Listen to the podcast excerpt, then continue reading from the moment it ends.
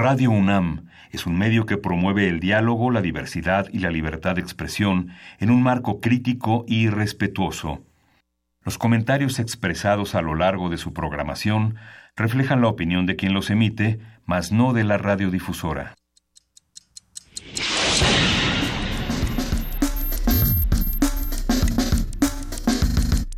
Primer movimiento. El mundo desde la universidad.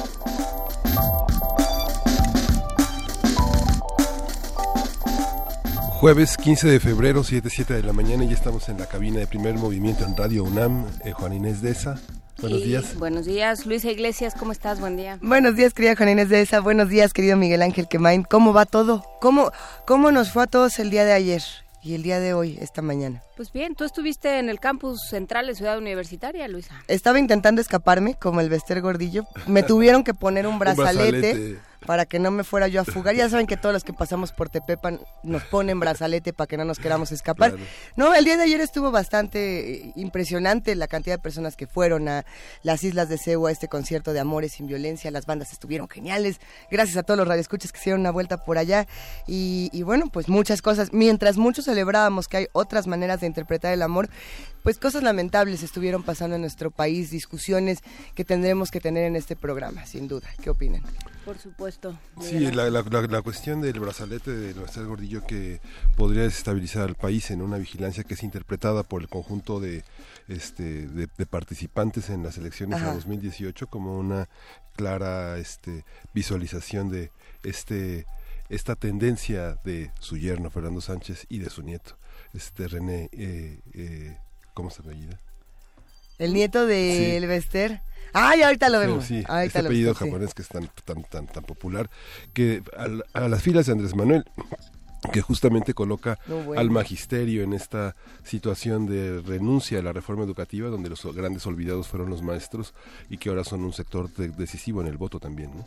Serán un, sector decisivo, sin duda, querido Miguel Ángel.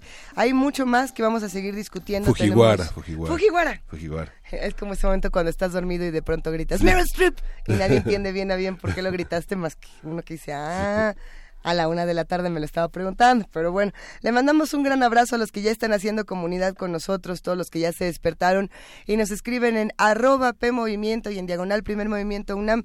Hoy tenemos un programa con muchos temas distintos, Miguel Ángel. Sí, hoy tenemos el tema de gastronomía, la denominación de origen. ¿Qué es la denominación de origen? Vamos a conversar con Amada Puente.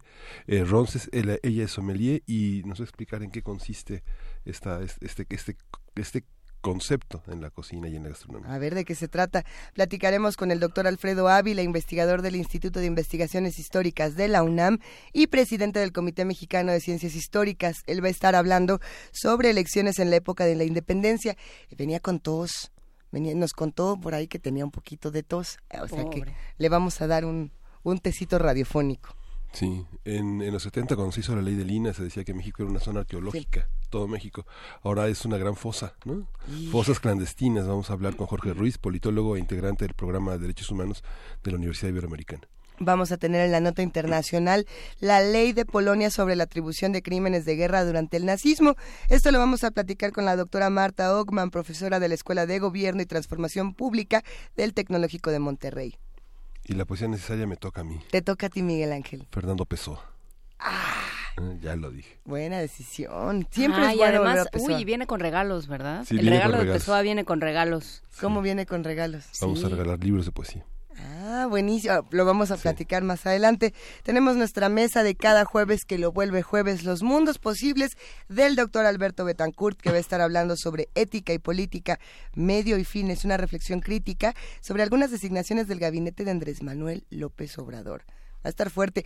Ayer me encontré justamente al doctor Alberto Betancourt en, las islas de Todo el mundo universidad. estaba en las islas de Ciudad Universitaria. Todo el mundo estaba por allá y, dijo, pues sí, va a ser una, participación muy interesante con muchos puntos de vista y pues abrir sobre todo las opiniones de los que hacen comunidad con nosotros y, y permitir también a todos los que tenemos una opinión ya muy establecida, pues ver qué nos va a contar Alberto Betancourt.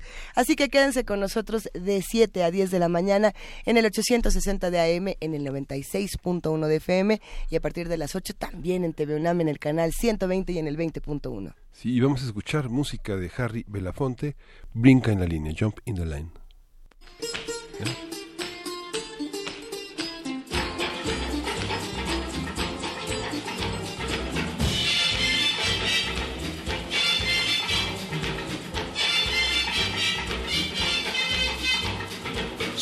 Shake, shake, Sinora, shake your body liner.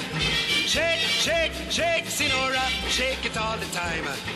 Work, work, work, Sinora, work your body liner. Work, work, work, Sinora, work it all the time. My girl's name is Sonora. I tell you, friends, I adore her. And when she dances, oh brother, she's a hurricane in all kinds of weather. Jump in the line, rock your body on time. Okay, I believe you. Jump in the line, rock your body on time. Okay, I believe you. Jump in the line, rock your body on time. Okay, I believe you. Jump in the line, rock your body on time. Shake, shake, shake, Sinora, shake your body line. Whoop. Shake, shake, shake, Sinora, shake it all the time. Work, work, work, Sinora, work your body line. Work, work, work, Sinora, work it all the time. You can talk about cha-cha Tango waltz or the rumba. Senora's dance has no title. You jump in the saddle, hold on to the bridle. Jump in the line, rock your body and time. Okay, I believe you. Jump in the line, rock your body. Rock your body, child. Jump in the line, rock your body in time. Somebody help me. Jump in the line, rock your body in time. Shake, shake, shake, Sinora, shake your body line. Shake, shake, shake, Sinora, shake it all the time. Work, work, work, work, Sinora, work your body line. Work, work, work, Sinora, work it all the time. Sinora, she's a sensation, the reason for aviation. And fellas, you got to watch it. When she wind up, she bottom, she go like a rocket. Jump in the line, rock your body in time. Okay, I believe you. Jump in the line, rock your body in High star skirts a little higher. Jump in the line, rock your body in time. Up the chimney, jump in the line, rock your body in time. Whoa.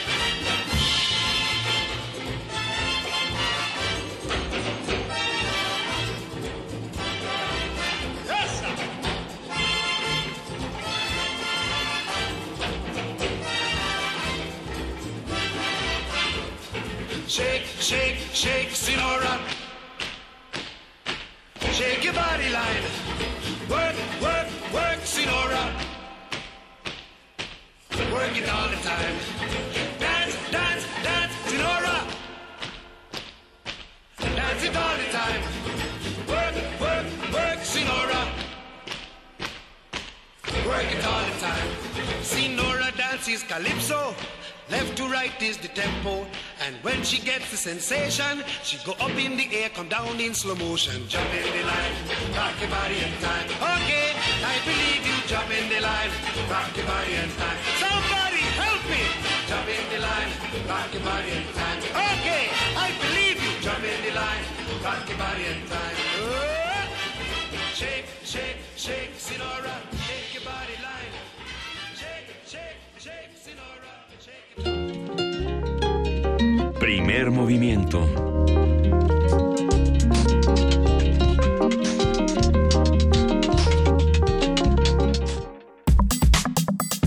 Jueves gastronómico.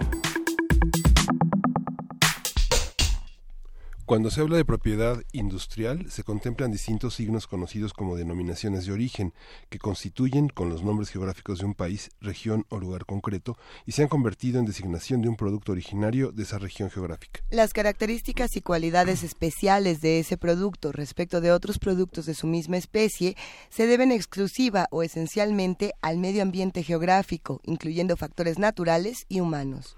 Los factores naturales son la composición del suelo, la temperatura, la humedad, la altitud, la altitud sobre el nivel del mar, el clima, mientras que los factores humanos, los que integran la tradición, la costumbre, la especialización en un determinado arte u oficio y el uso de procesos especiales. Y bueno, vamos a conversar sobre el concepto de denominación de origen, de dónde surge, qué implica y qué productos, a qué productos se refiere. Para ello está con nosotros Amanda Puente, ella es sommelier. ¿Cómo estás, Amanda? Buenos días. Hola, buenos días, muy bien, gracias. Qué gusto escucharte. Cuéntanos un poco de qué es esto de la denominación de origen. Bueno, realmente una denominación de origen es el nombre de una región geográfica que realmente designa productos que pueden ser indicaciones geográficas protegidas, es decir, referirse a alimentos en específico, como lo podría ser el cacao, el aguacate, el café, o que bien pueden ser productos derivados de los mismos, como ya podría ser algo procesado como el tequila, el mezcal, bacanora. Entonces realmente pueden ser tanto lo que nosotros conocemos como materias primas como productos ya terminados y que de esta manera también nos van a garantizar características de calidad.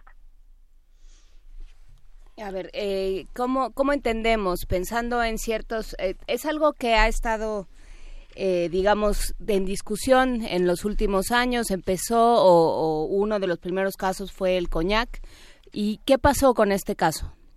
Bueno, realmente la historia en torno a las denominaciones de origen surge con los vinos, el aceite de oliva y tiene sus primeros indicios hacia los años 1500 aproximadamente con el vino de Rivadavia, luego el queso Roquefort, pero no eran denominaciones de origen como hoy las conocemos, simplemente fueron como los primeros brotes de alimentos que estaban más regulados y mucho más protegidos. Pero hasta el año de 1756 en Portugal realmente se genera un consejo regulador de denominaciones de origen y así es como conocemos que la denominación Porto es la primera que subsecuentemente este sale el coñac, pero evidentemente todas estas denominaciones han pasado por muchos procesos y a veces muchas contradicciones como tú lo mencionabas en el caso del coñac, porque finalmente el coñac de origen es un brandy, pero un brandy con condiciones de elaboración específicas de la región de Coñac en Francia, en donde además le generaron dentro de la denominación de origen distintas clasificaciones por eso vemos que el coñac en muchas ocasiones aparece en su etiquetado BS, BSOP y XO, que esa es otra también de las condicionantes importantes de las denominaciones de origen, que cada país le puede crear subclasificaciones a sus denominaciones de origen, como en el caso del coñac.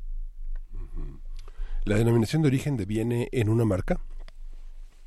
No, o sea, como tal es el nombre del producto y sus especificaciones. No es la marca per se, sino realmente su descriptor o su identificador. ¿Y, cuál es el fin, digamos? ¿Qué, qué idea? ¿Por qué, por qué solo ciertas bebidas se pueden llamar tequila? ¿Por qué solo ciertas bebidas con ciertas características se pueden llamar coñac? ¿Qué es lo que busca este, esta medida? En primer lugar, garantizar la calidad y así, de esta manera, proteger al productor ahora sí que normando tanto sus procesos de producción y protegiendo al consumidor de saber que lo que está consumiendo como bebida o como alimento realmente tiene condiciones muy en específico de materias primas, de procesos y que siempre va a tener un estándar de sabor y de características organolépticas desde la parte visual, olfativa y gustativa y por ende garantizar el desarrollo económico de las distintas zonas eh, productoras, haciendo que se refuerce también la inversión en las mismas y se genere pues toda una infraestructura alrededor. Amanda, a ver, vamos a ponernos del lado de los clientes, eh, que ah. tenemos a veces un paladar, vamos a llamarle ingenuo, sencillo y de tetrapac. Si nos dicen, esto que te estás tomando es un shirako, no sé qué, tú dices, ah, no, no, la verdad es que no tengo ni la menor idea de qué es, pero quiero saber qué es y quiero ir entrenando mi paladar y quiero saber cómo la denominación de origen puede ayudarme a entrenar, a entrenar mi paladar para cosas más ricas. Podemos tener ejemplos de cómo identificar ciertos sabores que son característicos de ciertas denominaciones de origen para los que de plano probamos queso y desde ya todo le vemos cara de queso manchego. claro que sí. Bueno, mira, por ejemplo, para la parte de las bebidas, si nosotros quisiéramos identificar la diferencia entre una champaña y un vino espumoso normal, ahí, por ejemplo, en lo que nosotros nos tendríamos que fijar es en la burbuja. Realmente, en el caso de la champaña, una burbuja siempre va a ser mucho más fina, se va a mostrar en forma de aguja y nos va a durar en la copa entre media hora y 40 minutos aproximadamente, porque su fineza, dado que su segunda fermentación se hace en socavones, es decir, bajo presión de tierra, pues hace que esa burbuja sea permanente. Digo, aquí el punto es que la copa te dé los 30, 40 minutos antes de que te la bebas, pero ahí distinguimos en una cuestión de tiempo y de fineza, cosa que en otros tipos de vinos espumosos como un prosecco, un lambrusco italiano, pues la burbuja como no está hecha con ese mismo método que la champaña, sino un método muy distinto, pues prácticamente se va en 15, 20 minutos. Y de ahí sabemos que a lo mejor nos dicen que es champaña, pero si en 15, 20 minutos vemos que se le va la burbuja. Nos pues, engañaron. así es. Era una manzanita. Era una manzanita. Ay, no, a la manzanita le dura más la burbuja. Está, está, interesantísimo. A ver, ¿qué, otros ejemplos tenemos por ahí, querida Amanda? Que está bastante interesante este tema. Por ejemplo, en el caso del coñac, eh, finalmente es un brandy que está hecho de uvas. En el caso del brandy vamos a encontrar notas en la boca, es decir, ciertos sabores que nos asemejan a las pasas, que es muchísimo más dulce. Sin embargo, el coñac está hecho con una uva que se denomina Uni Blanc que también es una uva blanca, pero por su añejamiento en cierto tipo de barricas y en cierto tiempo hace que no sea tan dulce como el brandy. Entonces los coñacs, por su naturaleza, siempre van a ser mucho más secos, al igual que la diferencia entre un whisky escocés, que de hecho se escribe como whisky con Y, y un whisky de otro país, que de hecho no se escribe solo con Y, sino con E, y al final el whisky con Y, que es el escocés, siempre va a tener notas ahumadas por el tipo de procesamiento que se le da al grano. Así es que todos los whiskies escoceses sabemos que tienen notas ahumadas versus el resto de los whiskies en el mundo. ¿Qué pasa con el bourbon? ¿Qué pasa con el bourbon? Bourbon finalmente es una denominación de origen norteamericana en donde el whisky no está hecho propiamente de cebada en un porcentaje alto, al contrario, está hecho de maíz dulce, por lo mm. menos en el 51%. Por eso es que todos estos whiskies, que pueden ser bourbons o Tennessee, son muy dulzones, tienen notas en sabor como a plátano. Como a plátano. Sí. Porque allá hay unos que hacen con miel, ¿no? Sí, además se pueden endulzar con miel para fortalecer esos sabores, entonces ya es como ese plátano caramelizado con notas a mantequilla que finalmente nos da otra personalidad muy distinta al whisky escocés tradicional. Esta, estas denominaciones de origen tienen también son una especie de gentilicios porque quienes los beben renuncian absolutamente, por ejemplo, al Tennessee o al Bourbon, por ejemplo. Los irlandeses que emigran no quieren eso, ¿no? Por supuesto. Sí, es como, yo siempre he dicho que una denominación de origen también tiene mucho que ver con, con la personalidad que tenemos, con esos gustos afines a nuestros patrones gustativos. Sí, hace poco, no me acuerdo quién hablaba sobre cómo ha ido evolucionando, por ejemplo, la, la ingesta de tequila. El tequila, como el pulque, era algo que no, que, que se estaba mal visto, que no, que no se bebía en, en reuniones, que no era algo que, que hubiera en las casas de la clase media, pues, ¿no? Se tomaban highballs, se tomaban eh, otro tipo de, de bebidas. ¿Qué ha pasado con el tequila?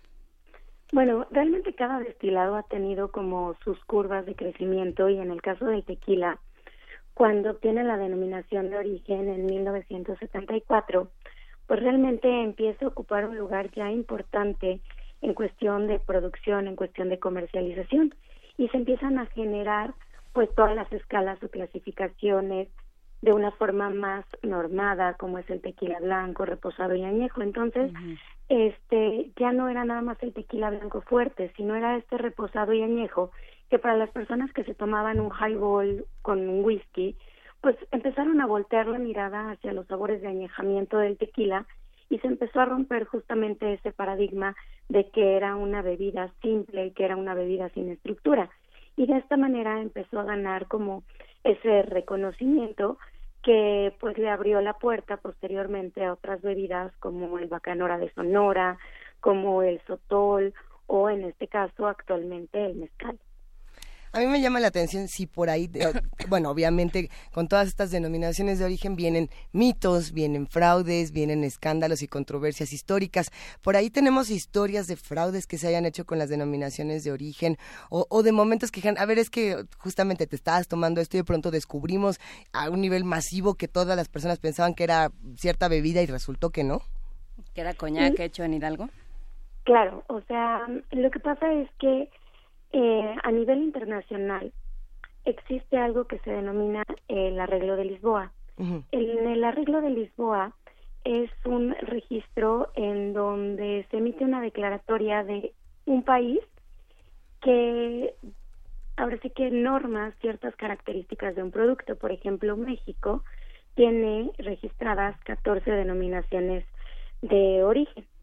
Estas denominaciones que registra México, en teoría, nadie más en el mundo las puede utilizar, pero solo existen 27 países suscritos al arreglo de Lisboa.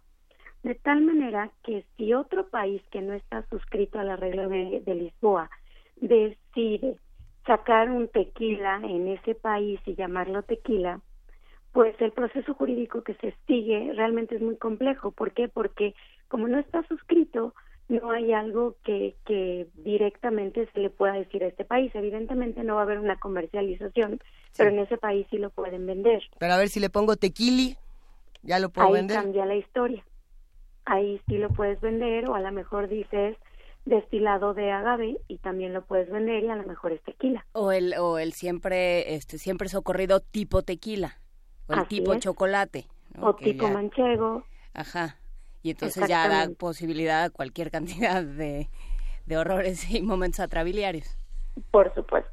Eh, y a ver, como consumidor, ¿qué, ¿cuáles son las, las garantías que me da una denominación de origen? O sea, ¿qué sé? Si, si dice en la etiqueta y se supone que está regulado eh, coñac, champaña, este, manchego, etcétera, eh, ¿qué, ¿qué estoy, de qué me estoy asegurando? Que estamos, bueno, en este caso que se está produciendo con estándares de calidad regulados desde su materia prima, por ende va a garantizar un sabor continuo, va a garantizar características de frescura, características de añejamiento, características de durabilidad del producto por su forma de elaboración. En sí lo que me está garantizando es que siempre voy a probar exactamente lo mismo, que no va a tener variantes que finalmente hagan que yo sienta que estoy comprando otro producto que me defraudaron. Digamos que estoy comprando una personalidad definida de aquello que me gusta y por ello estoy pagando más. La historia de los litigios en México de las denominaciones de origen es reciente. ¿Cómo, cómo, cómo, cómo, es esta historia? ¿Qué, ¿Qué vínculo tienen los sommeliers como, como tú en esta vinculación con lo jurídico? quiénes son, quiénes lo hacen, cómo, cómo México tiene una tradición muy añeja en, propiedad de propiedades de patentes, marcas y patentes, pero esto es totalmente nuevo, ¿no?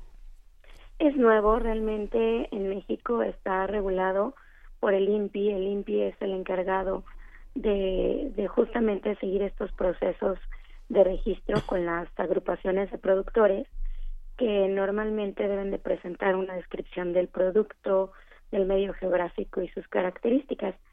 Y en el caso de México, en muchas ocasiones, pues hay que distinguir que unos productos sí están ya normados y otros están reconocidos nada más culturalmente.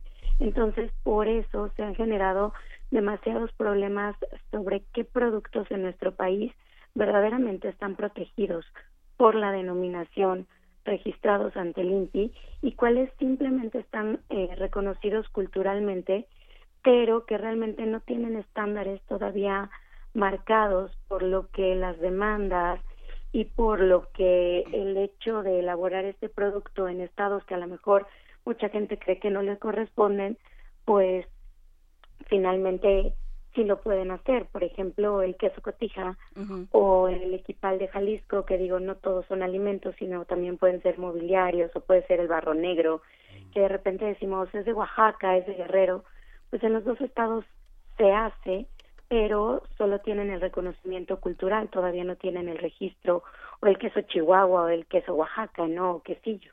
No, el queso Oaxaca es ese siempre es un tema que nos mete en muchos problemas porque el queso no se llama Oaxaca, el queso en Oaxaca se llama quesillo y nos regañan muchísimo cuando decimos esas cosas. Ah, pero ah, qué bien sabe.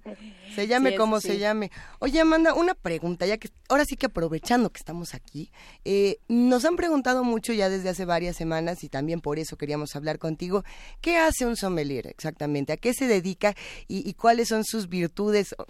No, no me atrevería a decir que sobre todo los seres humanos, pero vaya que sí nos dan muchísimas, nos, ayudan mucho sobre todo a aprender a acompañar las cosas. Cuéntanos un poco qué hace un sommelier. Bueno, para empezar, somos cuatro modalidades de sommelier, que esto es a lo mejor algo que, que no muchas personas saben. Así es. Porque así como hay sommeliers que trabajan en bodega, ellos perfilan básicamente todo lo que son los vinos junto con el enólogo el enólogo es el que ve la física, la química y la biología del vino. Okay. El sommelier de bodega, digamos que ayuda a generarle la personalidad a nivel comercial de ese vino, va guiando al enólogo.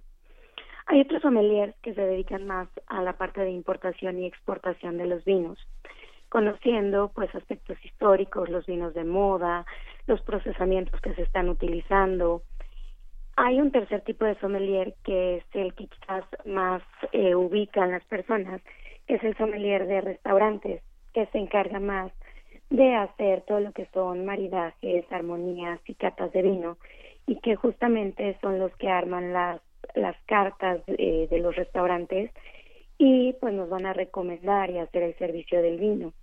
El, que, el, el, sommelier que se escandaliza cuando pediste el tinto, cuando tenías que pedir el rosado y te dice, no, ese no va ahí porque te estás pidiendo una carne. Y lo vas a acabar con el sabor. Ese, mero. Sí, ese. Y existimos otros tipos de sommelier, que es mi caso, que somos sommeliers de cata. ¿Eso qué significa? O sea, realmente nosotros no trabajamos directamente en un centro de consumo, sino nos dedicamos a la investigación, nos dedicamos a la parte de generar experiencias gustativas y de medir estándares de calidad no solo en torno al vino, sino también hacia los destilados, al café puro, quesos, jamones, aceitunas, aceites de oliva. Y vamos descubriendo cuáles van o son adecuados para cada uno de los segmentos de la población y de los patrones de consumo de acuerdo a lo que estamos acostumbrados a, a ingerir y también hacemos una clara diferencia entre lo que es un maridaje y lo que es una armonía, que también es un término muy confundido por, por la sociedad. A ver, a ver, pues, ¿cuál es la diferencia ya? Ajá. Eh, bueno, el maridaje, realmente así como los matrimonios, pueden ser lineales o de contraste, es decir, esos maridajes lineales tienen la función de potencializar los sabores de los alimentos. Por ejemplo, si yo tengo un filete a la pimienta, el vino con el que voy a acompañar ese filete a la pimienta tiene que tener notas especiadas que potencialicen el sabor a la pimienta.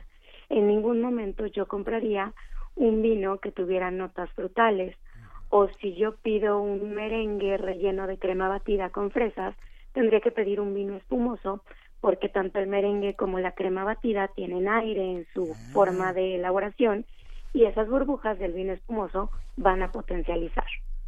También en ese maridaje puede existir el contraste, que digo, hay una línea muy delgada entre un contraste y un desastre, este, claro, y es generar nuevos sabores.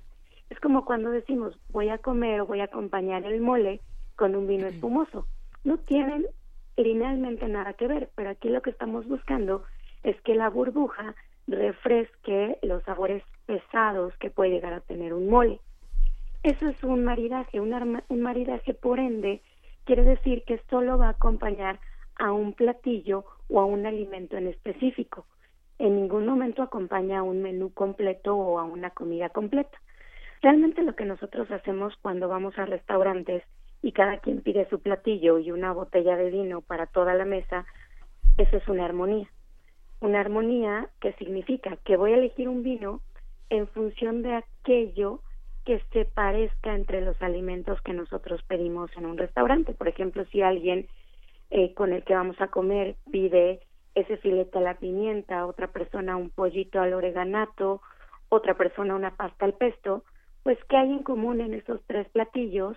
La nota especiada y la nota vegetal, que quiere decir que ese vino tendrá que tener notas especiadas y vegetales y además un paso por barrica por los sistemas de cocción de estos tres platillos. La armonía va ligada con un menú, va ligada con un grupo de alimentos. El maridaje es uno a uno, así como el matrimonio. No, bueno, pues ya se nos antojó, querida Amanda. Es muy temprano, pero a ver a dónde nos vamos al rato contigo. ¿Dónde te podemos encontrar? ¿Dónde podemos seguir esta conversación? Estoy como arroba Amanda Puente Ronces o viva y Amanda Puente. Esas son mis redes básicamente donde me encuentran tanto en Facebook como en Instagram. Venga, pues te mandamos un gran abrazo, querida Amanda, y nos quedamos para seguir platicando contigo en un rato más. Te agradecemos. Un abrazote. Gracias y que estén muy bien. Buenos días. Ah, que estés muy bien. Gracias. Vamos a escuchar música. Vamos a escuchar. Tequila. Tequila. Tequila de, de Champs.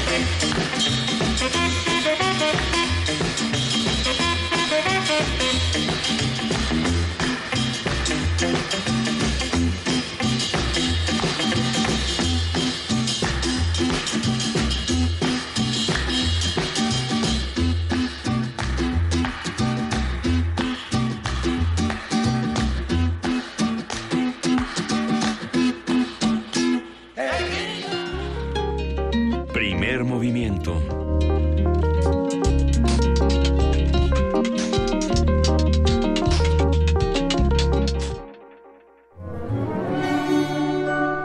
Historia de México.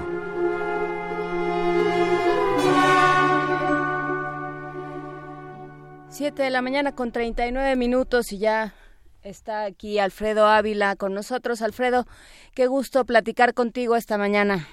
Hola, buenos días, Juan Inés. ¿Cómo sigue tu tos? Estamos todos muy angustiados por tu tos. Pues todavía tendré que ir al médico. Muy bien, bueno, pues eh, esperamos que te mejores pronto. Cuéntanos, eh, se abrieron muchas discusiones, eh, quedaron aquí reverberando varias discusiones sobre si elecciones o no elecciones, si se podía hablar de, de elecciones en un, en un México donde no, no se elegía realmente o no había procesos democráticos como tales, pero bueno, eh, hablemos de elecciones en la independencia. Pues mira, e, es justo la, la, el periodo de la guerra de independencia en el que se da el cambio fundamental eh, en los procesos electorales. De hecho, hay eh, entre eh, justo en alrededor de del momento en el que Miguel Hidalgo se, se levanta en armas, cuando cuando suceden estas transformaciones fundamentales para la para entender el, la historia de las elecciones en México. eh, el, hay que recordar un poquito de, de, contexto, hay que recordar que en 1808 los reyes de España fueron apresados por Napoleón Bonaparte, eh, que Napoleón puso en lugar de los reyes de España a su hermano, a José Bonaparte, el famoso Pepe Botey ellas, y que la mayoría de los españoles no reconoció al gobierno de Bonaparte, sino que querían eh, al, gobierno de los Borbones y, eh, y se organizaron guerrillas, se organizó la resistencia en contra de, de Francia, el gobierno británico eh, apoyó por supuesto a los a los españoles y se hizo necesario, como no había reyes, se hizo necesario formar un gobierno en España. Y esta es la primera vez en la historia de, la época colonial en la que la gente de Nueva España va a tener participación directa en el gobierno de, la monarquía española. Se formó una junta, una junta de gobierno, que además eh, anduvo de un lado para otro, dependiendo de, de, las victorias y de las derrotas frente a las tropas españolas, perdón, frente a las tropas francesas, pero solicitó apoyo de, de las colonias americanas. Obviamente, en un momento de crisis, los españoles voltearon a América, sobre todo pensando en la plata que, que podían mandar, y, efectivamente los americanos, los hispanoamericanos mandaron mucha plata para financiar la guerra en contra de, de Napoleón. Pero junto con la demanda de plata, eh, evidentemente los hispanoamericanos querían obtener eh, mayores ventajas políticas y exigieron tener participación en ese en ese gobierno. De manera que de manera que se invitó a los hispanoamericanos para que mandaran un representante para eh, integrar eh, esa junta de gobierno. Y esto es bien curioso porque era un representante por cada virreinato. No importa que el virreinato del Río de la Plata tuviera en aquel momento apenas medio millón de habitantes y que la Nueva España tuviera más de 6 millones de habitantes, era nada más un representante por cada virreinato. Este, la representación todavía no, no estaba vinculada con la población. Y, eh, y, y lo más curioso es que no, no fue la gente la que salió a votar, sino que fueron únicamente los eh, regidores y los alcaldes de los ayuntamientos capitales de cada provincia. Entonces, ellos fueron los que hicieron la, la elección, eh, no, no, no me voy a meter mucho con esta elección porque al final resultó un fracaso ah. cuando la, la, Junta de Gobierno en España fue disuelta y dejó en su lugar a unas cortes, a, las famosas Cortes de Cádiz, que hicieron la primera constitución española. También en las Cortes de Cádiz hubo representación de los hispanoamericanos pero y, y de los novohispanos en particular, pero también con este mecanismo raro. No votó toda la gente, sino votaron únicamente los regidores y los alcaldes de, eh, de los ayuntamientos. Eh, y además tampoco fue una elección simple, no es que los regidores votaran y ya seleccionaran a su a, al diputado que fue a las Cortes de, de Cádiz, sino que ellos tenían que elegir tres nombres y al final de esos tres nombres un escolapio, así decía la convocatoria, es decir, un niño en edad de ir a la, a la escuela, eh, tenía que meter la mano en una urna donde estaban los tres nombres y así seleccionar el nombre de la persona ganadora. Es decir, había un sorteo. es, eso es una cosa, es una cosa curiosa. Eh, eh, y, y, por supuesto nos recuerda que eh, Morena en, el año pasado estuvo haciendo sorteos para seleccionar algunos de sus de sus candidatos. Seguramente el, el, público que, que nos escucha se acordará de, de eso. Se trata de formas de representación muy antiguas, muy tradicionales, que siguieron funcionando todavía durante mucho tiempo y que bueno, todavía el año pasado, como vimos, eh, algunos políticos rescataron esas formas de representación. ¿Cuál es la ventaja del sorteo? ¿Cuál es el, chiste del sorteo? El sorteo garantiza imparcialidad. Eh, eh, a diferencia de una elección, en la elección habitualmente gana aquel que tiene mejor presencia, que tiene mejor retórica o, de plano que tienen más recursos para hacerse notar. Eh, pero en el sorteo no, en el sorteo cualquier persona, literalmente cualquier hijo de vecino, puede ser representante. Entonces, eso garantiza cierta imparcialidad. Y no tiene que ver también, eh, Alfredo Ávila, con, con dos concepciones. Primero, bueno, por supuesto, lo del escolapio es muy curioso con esta idea de, eh, de asociar la infancia con la inocencia. Sí, sí, sí y la y la otra el destino como el gran el, el gran eh, equilibrador digamos claro aunque si, si nos ponemos en, en, en México o en el mundo hispanoamericano a comienzos del siglo XIX eso que tú llamas destino pues eh, ellos llamaban divina providencia. Ah, bueno, sí, perdón. No, pero, es mi herejía. Pero es, pero es bien interesante porque entonces están dejando en manos de la divinidad quién debe ser el representante, quién es el mejor representante. Es, es, un, es, una, eh, es un fenómeno muy, muy interesante. Pero bueno, a lo mejor eh, hasta aquí, hasta ese momento, podemos pensar, bueno, esas no son elecciones o no son elecciones como nosotros las conocemos.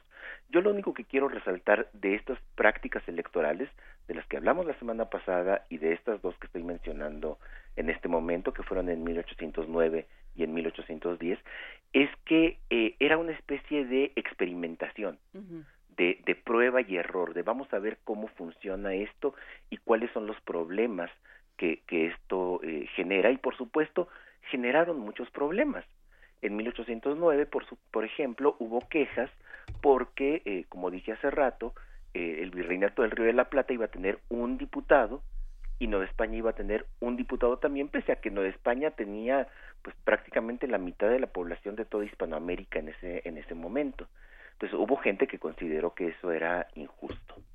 Eh, luego, en, en 1810, con, con esta otra forma de elecciones, pues hubo personas en, en algunas provincias donde no había ayuntamiento que se quejaron porque la convocatoria decía que solamente los regidores podían hacer la elección.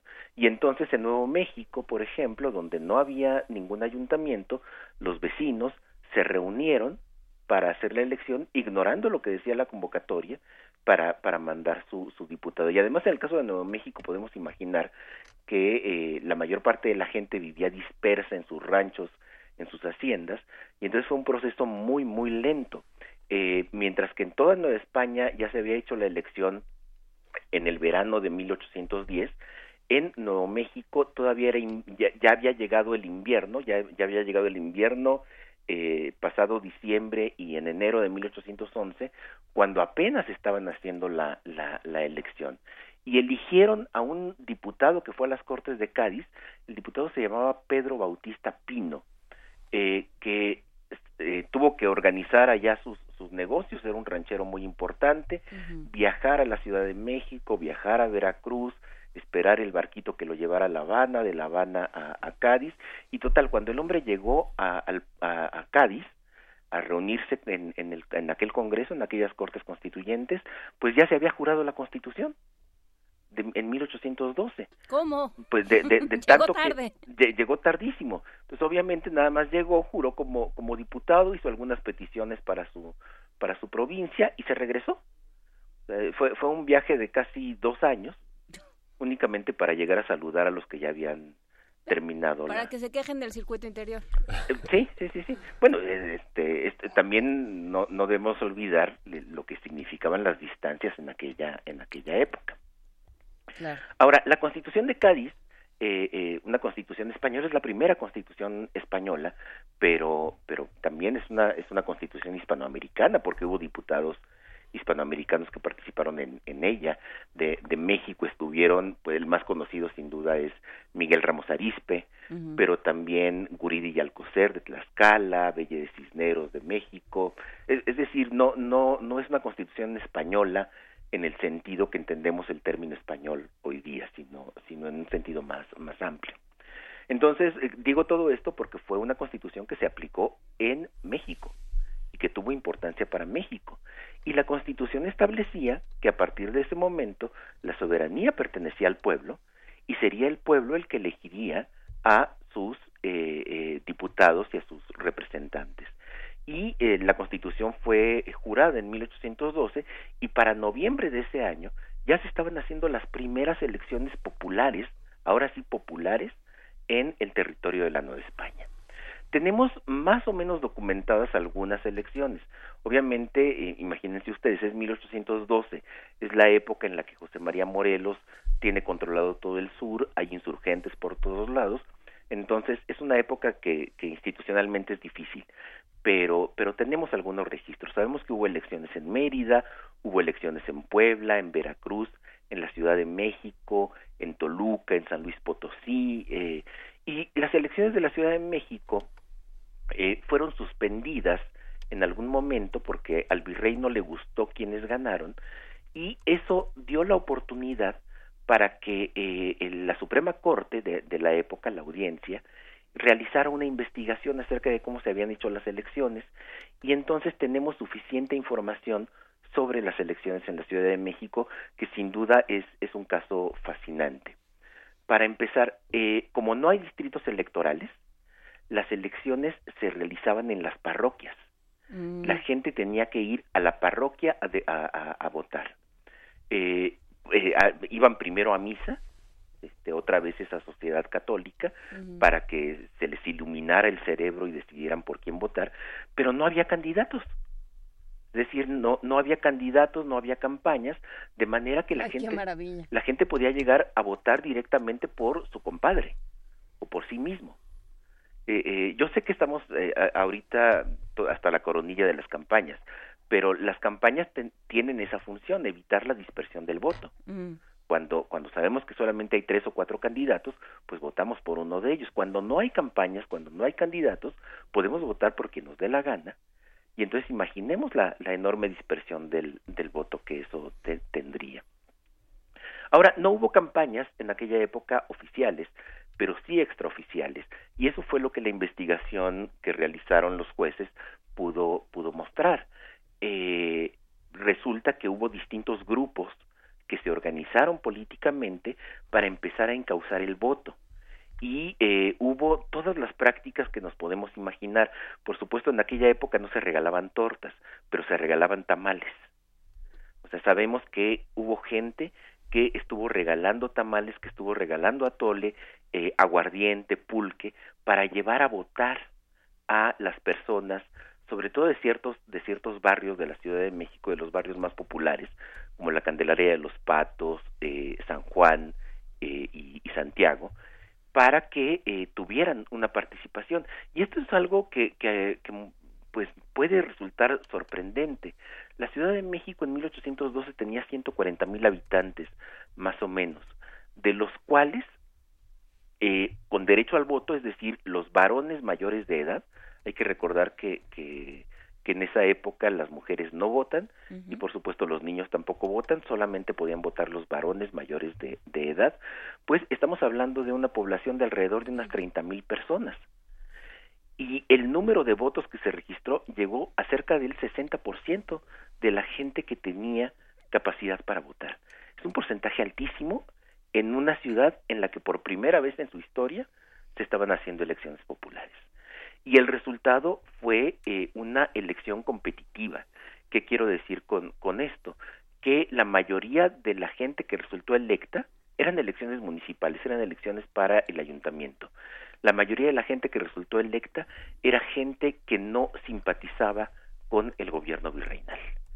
Por eso, por eso el virrey decidió, decidió suspenderla para eh, hacer la investigación.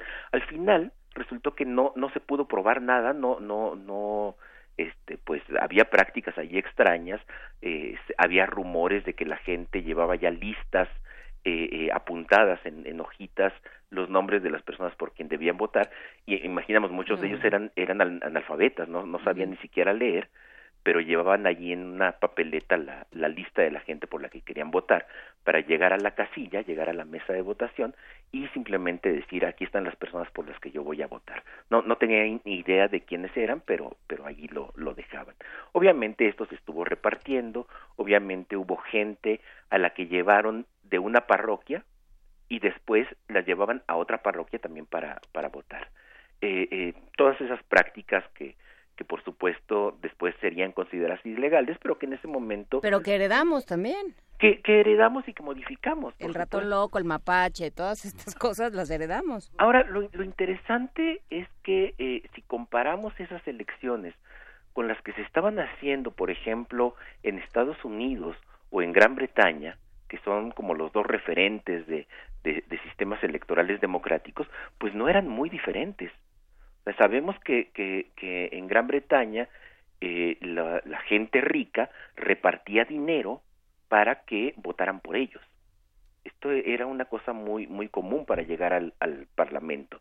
Entonces no no era tan diferente y, y, acá lo que me interesa es que hubo una participación eh, eh, de la gente de la Ciudad de México, tal vez incitada, tal vez manipulada, pero, pero hubo una participación mucho mayor de la que todos esperaban, eh, mayor de lo que esperaba la propia Constitución, una participación mayor de lo que esperaban las autoridades y una participación mayor de lo que esperamos nosotros como historiadores o como gente interesada en los procesos electorales, que habitualmente pensamos que la gente se la va a votar eh, pues de unos años para acá.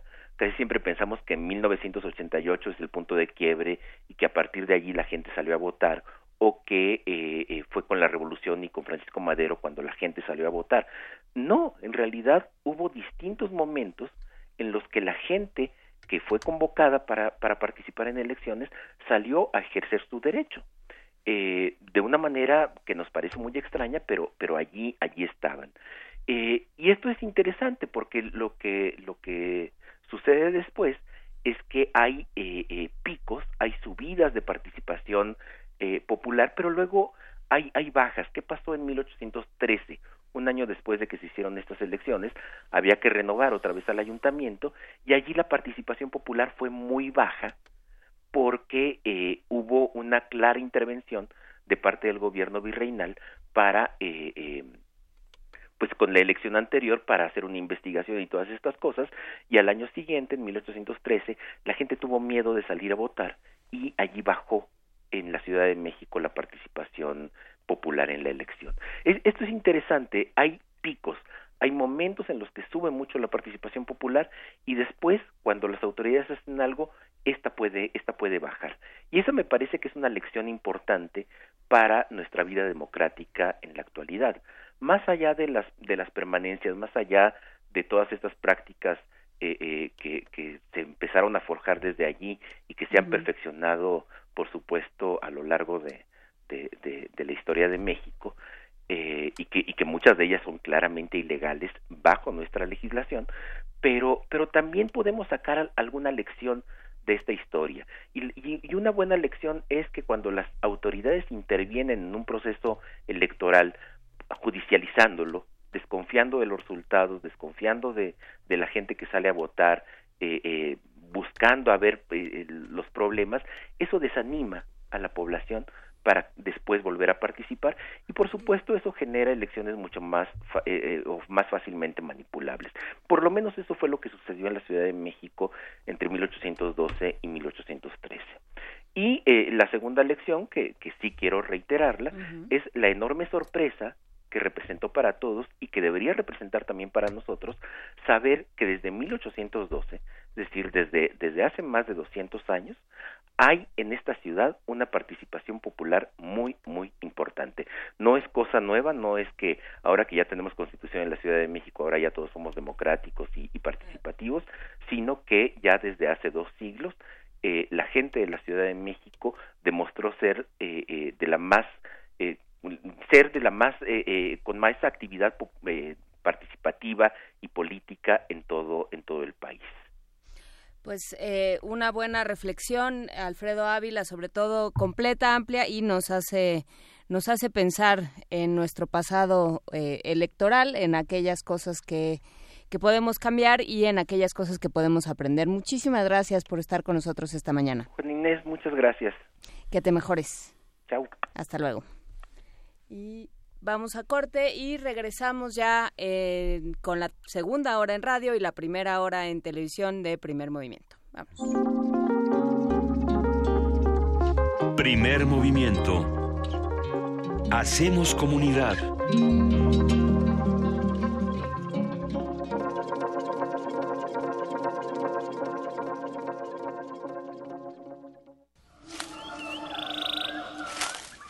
¿Estás segura de que aquí podremos encontrarlo? Sí, el Ficunamus magnificentus solo se deja ver en esta zona pedregosa entre febrero y marzo. ¿Y es verdad lo que dicen? ¿Se alimenta de 24 cuadros por segundo? Esta criatura endémica de ciudad universitaria es toda una maravilla. ¡Oh! ¡Miren! ¡Ahí está! ¡Se acerca! Descubre cómo capturar al gran gigante del FICUNAM. No te pierdas El Retorno a la Razón, diario vivo del Festival Internacional de Cine UNAM. Del 27 de febrero al 7 de marzo a las 8 de la noche por el 96.1 de FM. Radio UNAM, Experiencia Sonora. PRD, Izquierda Hoy. Somos la izquierda que se identifica con las y los jóvenes, convencidos de lo que creemos, porque cuando dicen desigualdad, reclamamos igualdad.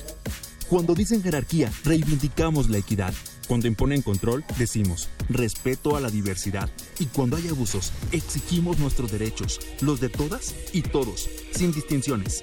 Estas son nuestras causas, es la actitud con la que vivimos. Hoy es nuestro tiempo y estamos seguros de una cosa. Somos la izquierda de hoy. ¿Qué dijiste? Otra vez estos con su canción. Lo que no sabes del movimiento naranja es que llevamos tres años luchando por eliminar las pensiones de los expresidentes, que fuimos los únicos en votar en contra todas las reformas del gasolinazo, y que también hemos sido los únicos en renunciar a bonos y privilegios y luchar contra el despilfarro. Sé parte de este movimiento.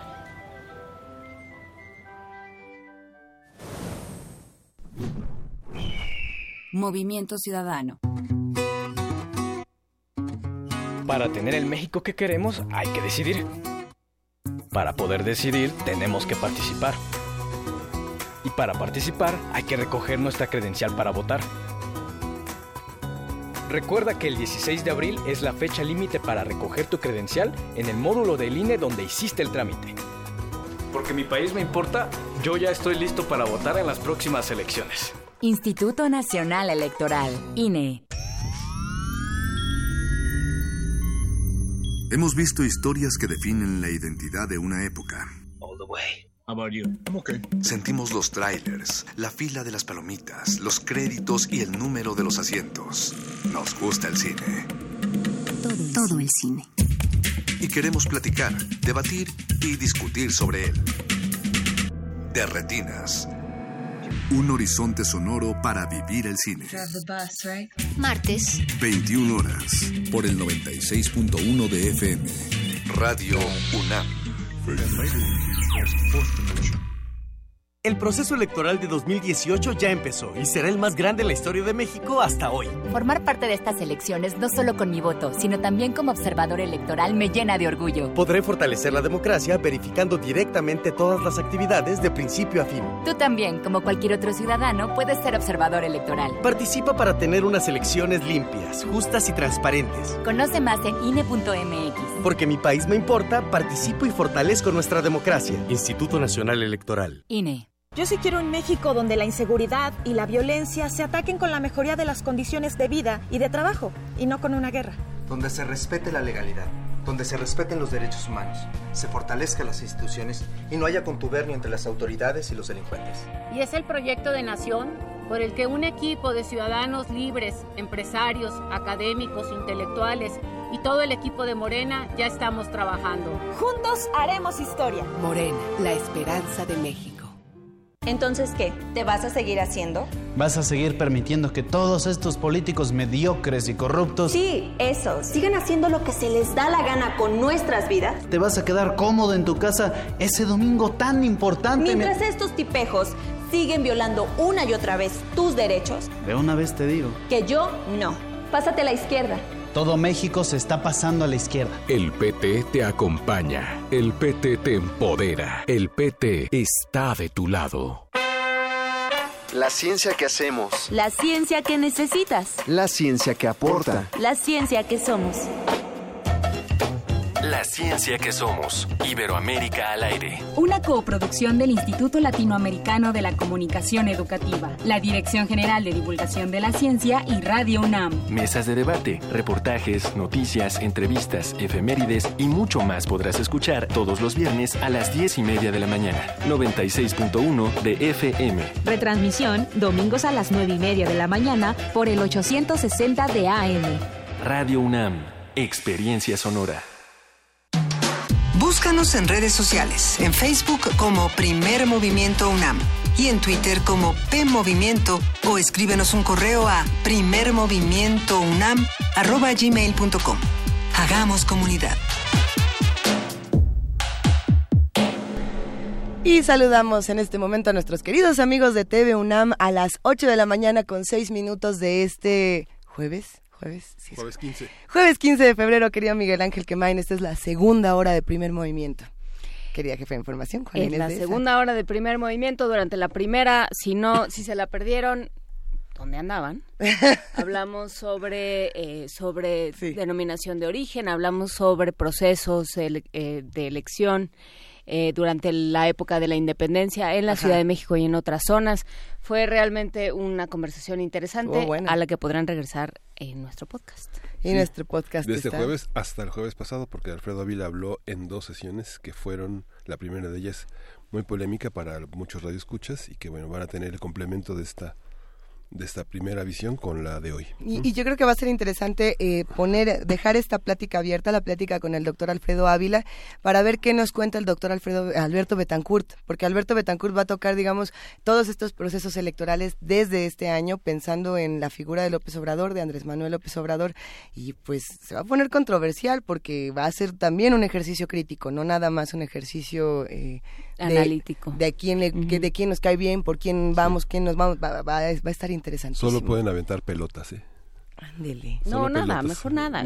conversemos. Sí, no, no avienten nada. Mejor conversemos. Aventemos eh, tweets, no tan bueno. Compártanos sus opiniones. Eso sí, hagamos comunidad. Siempre es un gusto podernos escuchar, podernos abrazar y por lo mismo estamos en arroba P Movimiento y en diagonal Primer Movimiento UNAM en Facebook. El teléfono es 55 36 43 39 y recuérdenlo porque en un rato más al parecer hay regalos.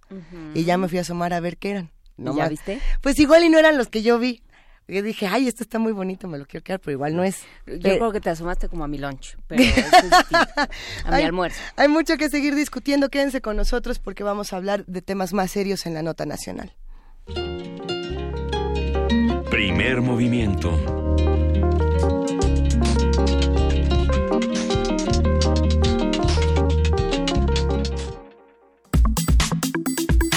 Nota nacional. El colectivo Familias Unidas por Nayarit halló el martes pasado una nueva fosa clandestina en las inmediaciones del municipio de Jalisco. Jalisco podría ser también.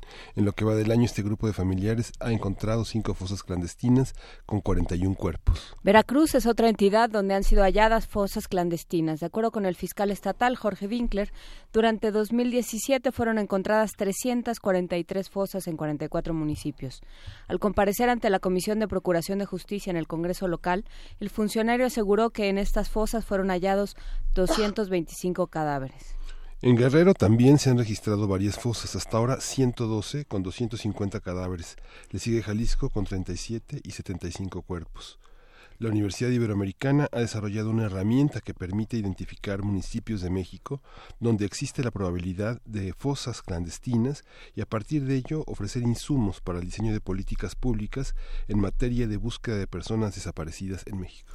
A partir de esta iniciativa hablaremos sobre el fenómeno, sobre cuáles son los, los índices que nos permiten pensar que puede haber eh, fosas en algún sitio, cómo se hizo este programa y platicaremos para ello con Jorge Ruiz, politólogo integrante del programa de Derechos Humanos de la Ibero en la Ciudad de México. Cuéntanos, eh, Jorge Ruiz, buen día, gracias por estar con nosotros. Hola Luisa, Juana, Miguel, eh, muchísimas gracias, es un gusto compartir este espacio de nuevo con ustedes. Y pues sí, em, en el programa de Derechos Humanos de la Universidad Iberoamericana, junto con Data Cívica, otra organización aquí en México, y el Human Rights Data Analysis Group, que es una organización en Estados Unidos, en San Francisco, pues hemos desarrollado un modelo estadístico que sí, como ya mencionaron, permite predecir municipios en el país donde hay probabilidades muy altas de que existan fosas clandestinas pero que no han sido observadas, ya sea, por ejemplo, por registros de la prensa o por registros de las fiscalías o procuradurías estatales.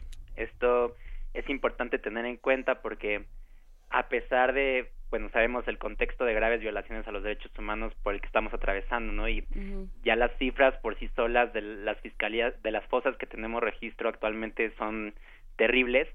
Sin embargo, partimos de un supuesto de que las fosas que han sido observadas actualmente son nada más una fracción, ¿no? De un universo total que todavía permanece sin descubrir. Entonces, pues este modelo es una herramienta que queremos proporcionar justo para poder localizar otras fosas clandestinas en el país. A ver, ¿de dónde, eh, cuáles fueron las reflexiones que llevaron a esta iniciativa? Sí, pues eh, esto inició en la Universidad Iberoamericana justo hace como tres años pues notábamos que los hallazgos de fosas clandestinas eran recurrentes, ¿no? Se reportaban frecuentemente en la prensa, pero todavía no había habido un esfuerzo por sistematizar toda esta información, por intentar conocer la magnitud del fenómeno. Entonces, pues empezamos a desarrollar una base de datos, una base de datos hemerográfica, que tenemos registros a partir de 2007 hasta 2017 sobre fosas clandestinas en el país. Y esta base de datos después eh, entramos en contacto con Data Cívica y con Human Rights Data Analysis Group y fue justo como pensamos que podíamos explotarla para hacer este modelo estadístico. El modelo, como funciona, pues tú haces una lista de todos los municipios del país, los 2.400 municipios que hay en el país, y tú le enseñas al, al, al modelo eh, cuántos de estos municipios han tenido fosas, cuáles no han tenido fosas, y también algunos municipios de los que estamos seguros o casi seguros que no hay fosas clandestinas. Esto para que el modelo aprenda a contrastar, porque uno le va enseñando al modelo a hacer las predicciones, no a, hacer cada vez mejor, eh, sí, el análisis de los de los municipios. Y después de que le agregas esta información de fosas clandestinas, pues también le agregas otro tipo de información, ¿no? Por ejemplo, el nivel de población de los municipios, el grado promedio de escolaridad, también algunas variables, por ejemplo, de violencia, como homicidios, desapariciones. Entonces, el modelo aprende a identificar municipios que presentan variables similares a aquellos que han tenido fosas clandestinas, pero que no hemos observado o que no han sido registrados, ya sea por la prensa o por las instituciones de gobierno. Estamos eh, viendo justamente imágenes de, de, lo que hace este modelo. ¿Qué resultados eh, ha arrojado hasta ahora que puedan, digamos, comentarnos, que, nos puedan decir que a lo mejor resulten sorprendentes o que por lo menos respondan a un patrón. Sí, pues hemos tenido buenos resultados. Bueno, por supuesto. No, eh, bueno, no hay buenos resultados. Pero se entiende, entendemos lo que quieres decir, Jorge. Exacto. eh, pues primero iniciamos el modelo con exclusivamente con las notas de prensa que teníamos, ¿no? Y vimos que el modelo aprendió a clasificar bien las los municipios con fosas clandestinas a partir de la prensa entonces después confirmamos que algunos de los municipios que nos señalaba que tenían una probabilidad muy alta tuvieron fosas clandestinas después. Esto fue sobre todo cuando ya recibimos información actualizada de las fiscalías o procuradurías estatales y vimos que municipios que tenían una probabilidad muy alta sí tuvieron hallazgos de fosas clandestinas, ¿no? Entonces, esto fue un primer avance que vimos que era bastante bueno. Entonces, después, a cuando agregamos la información actualizada de las fiscalías, pues ya tenemos nuevos municipios donde precisamente no ha habido registros o no han sido observados ya sea por la prensa o por las fiscalías, pero que con información de ambas fuentes pues nos señalan que hay probabilidades muy altas de que tengan fosas clandestinas que todavía no han sido observadas, ¿no? Por ejemplo, entre estos hay municipios como Apatzingán, Michoacán, también González de Altamira, en Tamaulipas, y bueno, también otros municipios en diferentes regiones del país que creemos que son municipios donde tendrían que estar iniciándose búsquedas adecuadas, ¿no? Eh, sobre todo lo que le apostamos con este modelo es que, bueno, sabemos que son muchos muchos de estos hallazgos se han hecho por parte de los grupos de familiares en búsqueda, que están en todo su derecho de hacerlo, ¿no? Sobre todo ante la falta de respuesta por parte de las autoridades, pero justo pues nosotros consideramos que es, la responsabilidad del Estado, de las autoridades, de hacer estas búsquedas de manera adecuada, de preparar políticas públicas adecuadas, sobre todo teniendo en cuenta que ya entró en vigor la ley de general contra la desaparición forzada y, por ejemplo, se tiene que crear un programa nacional de exhumaciones, ¿no? Entonces, pues eh, una apuesta de este modelo es justo poder utilizar este modelo como una plataforma para poder crear políticas públicas adecuadas en materia de búsqueda y que bueno, esto es solo una parte de todo un fenómeno bastante complejo, ¿no? Después viene todo lo que significa la identificación de todas estas personas que están en fosas clandestinas y, bueno, la determinación de responsabilidades, entre otras. Un programa nacional de exhumaciones. Sí, así es. O sea, de, bueno, estamos en un, en un escenario... Eh, en el que, que, teóricamente no tendría que existir en un, en un país que, que, no está en guerra, como nos han dicho tantas veces, en un país que, eh, que vive un régimen democrático. Exacto. Eh, ¿Qué tan factible es que, el, qué, respuesta han tenido los, eh, que los gobiernos, tomando en cuenta que buena parte de las desapariciones este, están, pues si no, eh, si no propiciadas, por lo menos cuentan con la venia del gobierno? De los gobiernos locales. Sí, pues esto es importante, ¿no? Sobre todo también recordemos ahora la información que ha salido sobre las policías en Veracruz, pero pues sí, nuestra apuesta es seguir aposta eh, presionando tanto al gobierno federal como a los gobiernos locales que también van a tener que crear comisiones nacionales de búsqueda, por ejemplo. Y sí, eh, la respuesta por parte de las autoridades, pues quizá todavía no ha sido como la deseemos, pero bueno, nuestra apuesta es seguir impulsando este modelo y sobre todo, pues seguimos trabajándolo, ¿no? Lo importante del modelo es, mientras más información le puedas ir agregando, pues mucho mejor lo que queremos hacer ahora es no solo poder decir dar predicciones a nivel municipal, sino también poder decir dentro del municipio, en determinada área, en determinada zona, es más probable que encontremos las fosas clandestinas, ¿no?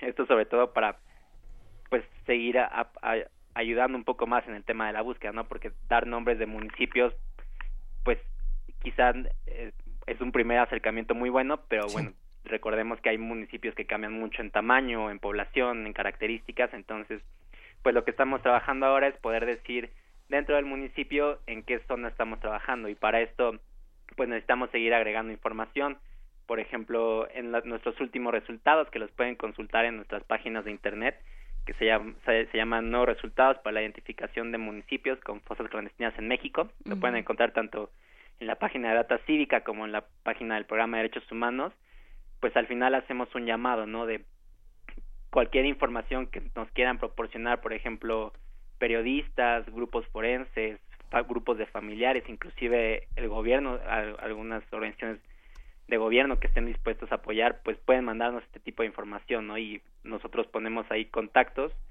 y qué es esto, al final, mientras más información le puedas agregar al modelo, pues mucho mejor para seguir haciendo las predicciones y encontrar lugares para buscar. Sí, Jorge, justamente es que no es sencillo hablar de temas como estos. Muchas personas no quieren ni hablar de estos temas ni escuchar lo que ocurre con estos temas tan difíciles para nuestro país, pero es algo que se tiene que discutir de manera urgente.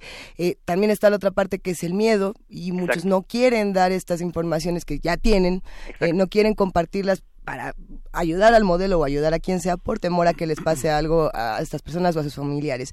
Eh, ¿cómo, ¿Cómo hacemos para poder alimentar este modelo sin poner en riesgo la vida y la integridad de las personas que apoyen? ¿Es de manera anónima? ¿Cómo se hace? Sí, pues ahorita lo que estamos haciendo es, estamos trabajando en un cuestionario que, por ejemplo, de qué tipo de información nos mm. serviría.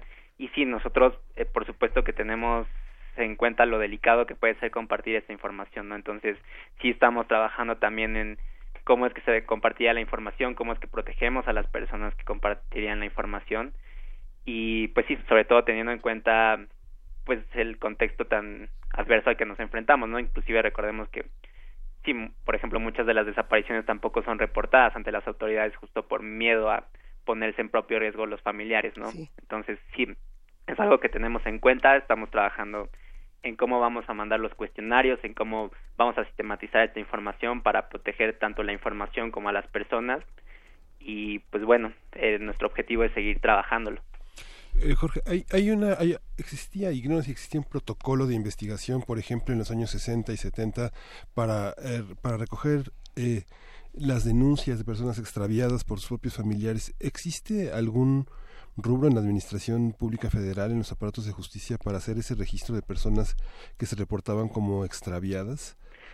Pues, eh, o, o, no, digamos que si, uno traza una cronología en los estados eh, de los principales movimientos campesinos, indígenas, mineros, obreros, uno se da cuenta de que eh, en las prensas locales aparecieron los resultados de la de, de, tener huelgas de este de muchos movimientos que fueron detenidos y que fueron de pronto entre comillas pacificados en su momento. Qué pasó con esas personas hay reportes de personas desaparecidas. Me imagino que el alcance bueno es, difícil es casi de un historiador no cómo cómo hacer hay hay un patrón pues esa es una pregunta muy buena. Eh, actualmente el registro principal es el Registro Nacional de Personas Extraviadas o Desaparecidas, ¿no? Que este tiene casos, algunos desde la década de los 60 y bueno, hasta pues los que siguen reportándose en, este, en pues en 2017, ¿no? Y 2018. Eh, sí, sin embargo, sabemos que no todos los casos de desaparición están en este registro, ¿no? Tanto de los que ocurrieron, por ejemplo, en este periodo que mencionas, eh, la década de los 60, 70, con la guerra sucia, o, también, lo, bueno, en, entre los últimos 10, 11 años, eh, sabemos que es un registro que tiene muchas fallas. Esto ha sido denunciado por diversas organizaciones, sobre todo porque en cuanto a la información que nos proporciona uno, no, nos está dando la información suficiente para para buscar a las personas que han sido que se ha presentado una denuncia por desaparición. Y dos, porque a pesar de diversas recomendaciones que se han hecho, por ejemplo, del grupo de trabajo contra la desaparición forzada de las Naciones Unidas o el mismo comité contra la desaparición eh, de, Naciones Unidas, pues han hecho diversas recomendaciones para cómo mejorar este registro.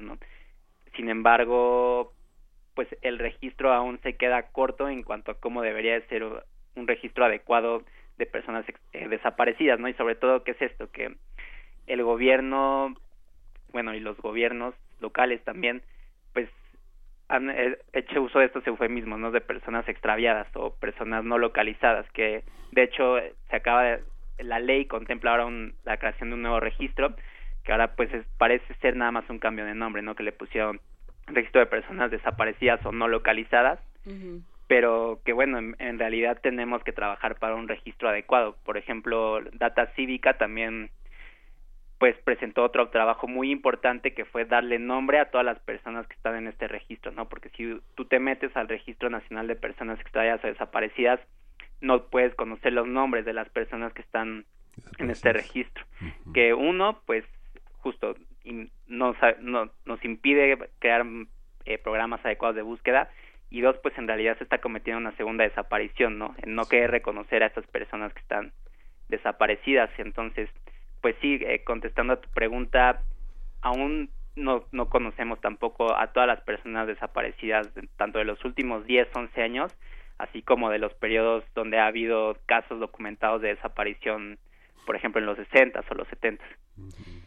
Nos comenta eh, Ciudadano Cero en, en Twitter, ¿qué tan mal está este país que la academia tiene que desarrollar metodología para buscar cadáveres? Eh, pues sí, ¿no? O sea, eh, hemos estado hablando mucho sobre qué tiene que hacer la academia, que hace, por ejemplo, organizaciones como Data Cívica, ¿no? Que se ha ocupado de cosas como ponerle nombre a las víctimas, ¿no? Sí.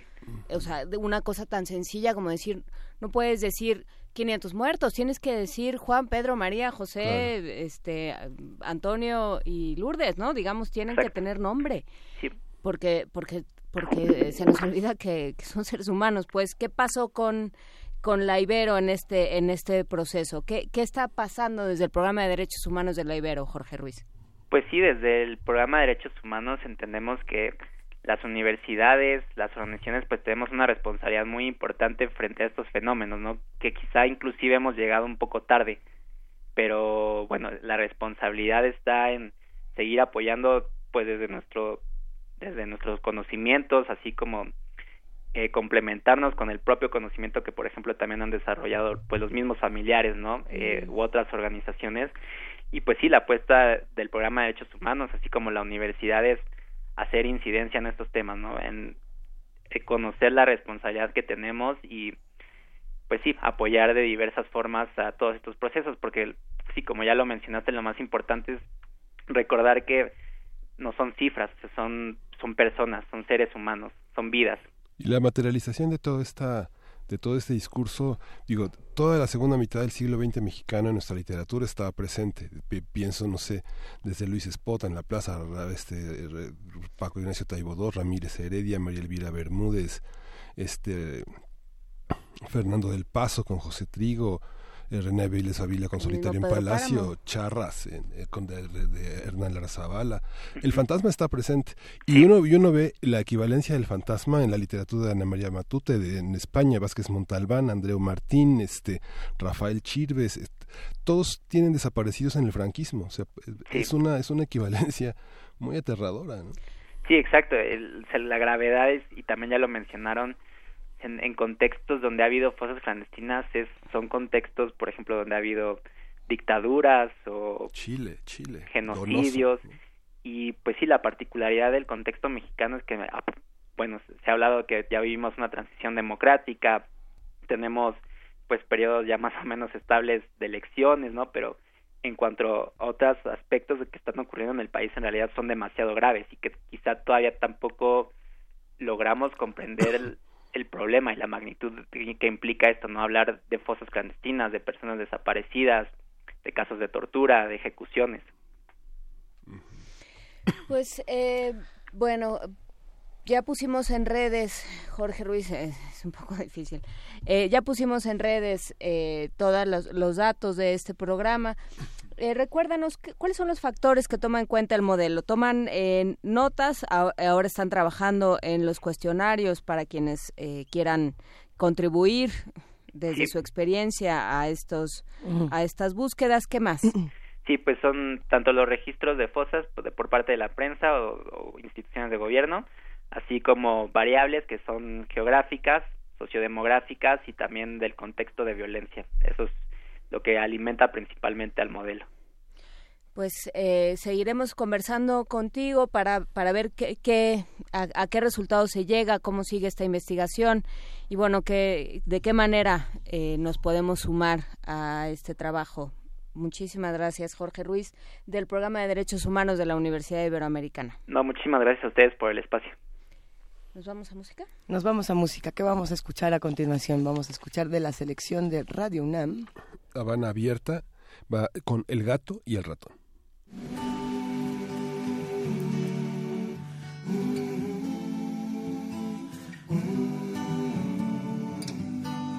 En tiempos de amor y fuego, el sueño se hizo pequeño frente a las ganas de más.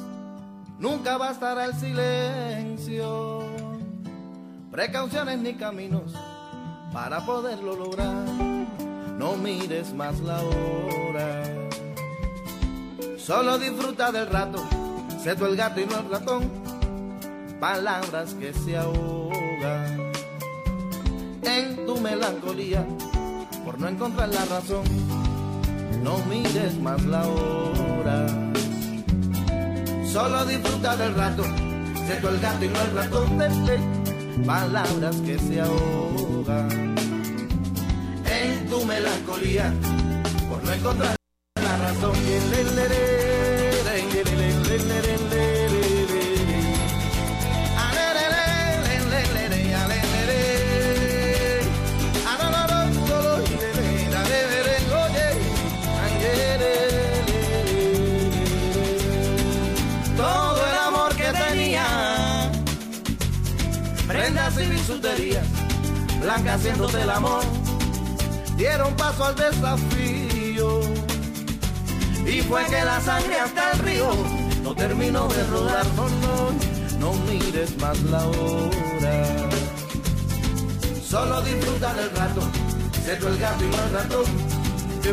palabras que se ahogan en tu melancolía, por no encontrar la razón, no, no, mires más la hora solo disfruta del rato, se gato y no el ratón, palabras que se ahogan en tu melancolía, por no encontrar la razón.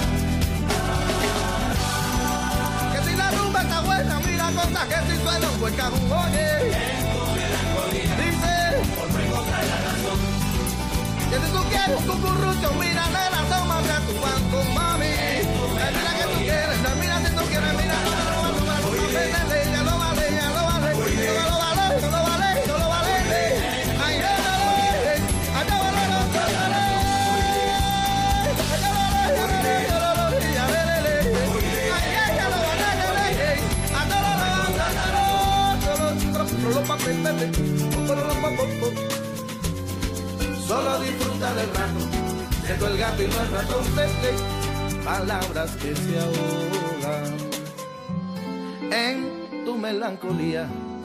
Por no encontrar la razón, ay, lo y agu, Primer movimiento.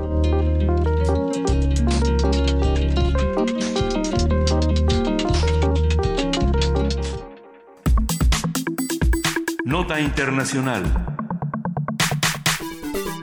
Durante el Holocausto, más de 3 millones de judíos de Polonia fueron asesinados por los nazis.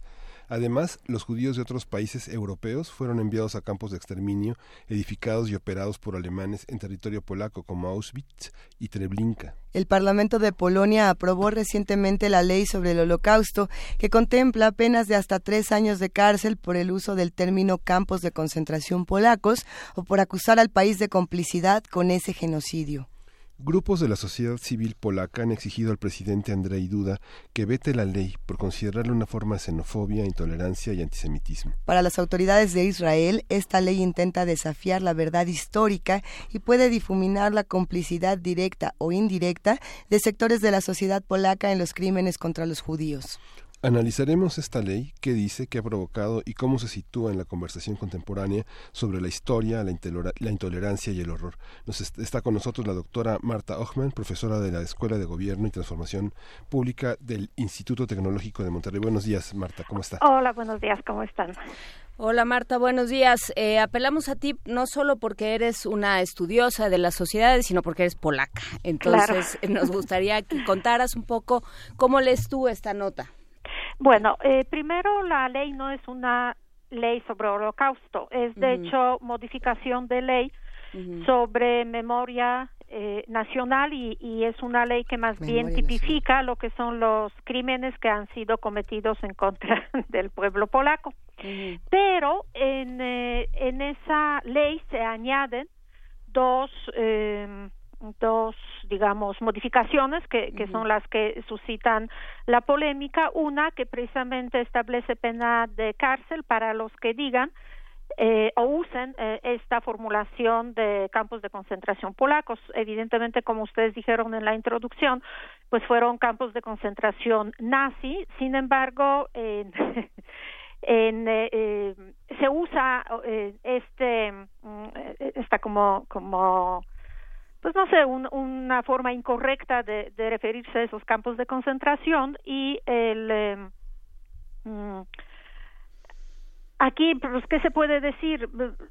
Aprobar esta ley es totalmente, eh, ¿cómo decirlo?, en, eh, ineficaz, ineficiente para eh, mandar una señal de que los campos de concentración eran nazi, eran operados por los nazis y eran en, eh, mm, eh, dirigidos, digamos, eh, por los nazis y ahí había en tanto judíos como los Roma, como en general en polacos, aunque no hayan sido judíos y, y judíos de otras naciones.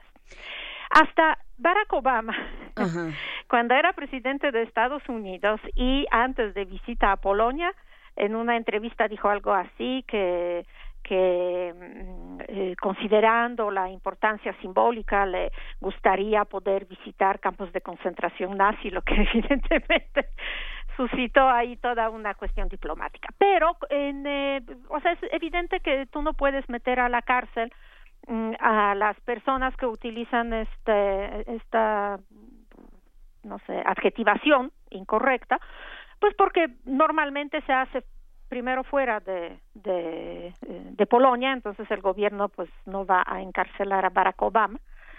Y el, eh, la otra cuestión es porque mm, eh, si tú quieres eh, modificar o si tú quieres en eh, transmitir cierto mensaje sobre eh, eh, tu historia como, país o, como nación, pues evidentemente las leyes punitivas, pues allí pues no, no es un, una, un, medio, ¿no? En fin.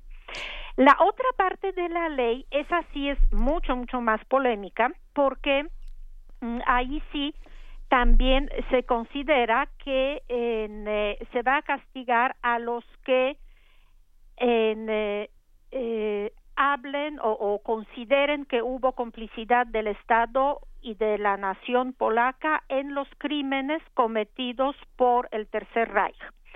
Otra vez, eh, no es solamente la cuestión de, de holocausto, eh, sino en general lo que es la complicidad con Tercer Reich. Eh, aquí otra vez, si, si tú te pones en, cuestiones así históricas, evidentemente el Estado polaco en, o la continuidad del Estado polaco era el gobierno en el exilio en Londres, ¿no? Y entonces evidentemente pues no hubo ninguna complicidad porque era un gobierno de oposición a lo que fue eh, gobierno nazi y en Polonia no hubo gobiernos de colaboración como por ejemplo en Noruega o en Francia. En, eh, ya si tú entras en las cuestiones de la nación, pues evidentemente el concepto de la nación es un concepto eh, que surge de, de, toda esta visión de, de Rousseau de voluntad general, pero pues no hay una cosa como nación. Tú tienes un conjunto de personas en donde tienes eh, héroes como Irena Sendler, como Pilecki, que fue quien eh, recopiló la información sobre Auschwitz en el 1940 y la mandó a Londres precisamente. Por otro lado, pues tienes personas que indudablemente, en, eh, sea por, por cuestiones de antisemitismo, sea por ventajas eh, inmediatas, por ejemplo, económicas, eh, eh, pues eh, delataban a los judíos y evidentemente tienes también este sector de la población en medio que simplemente eh, ni ayudaba a los judíos ni los delataba simplemente se mantenía al margen porque pues ayudar a los judíos pues era un crimen castigado con la muerte y ahí las elecciones morales de cada quien, ¿no? En, en este sector, mm, pues que no fue un sector eh, heroico, pero pues eh, tampoco, mm, digamos, había cometido algún tipo de, de crimen, pues evidentemente el, eh, la, la, la, la cuestión, no, no hay una nación perfecta, ¿sí? O sea, Así como que pasar una ley que diga somos una nación de ángeles, históricamente es incierto, es, es falso, ¿no?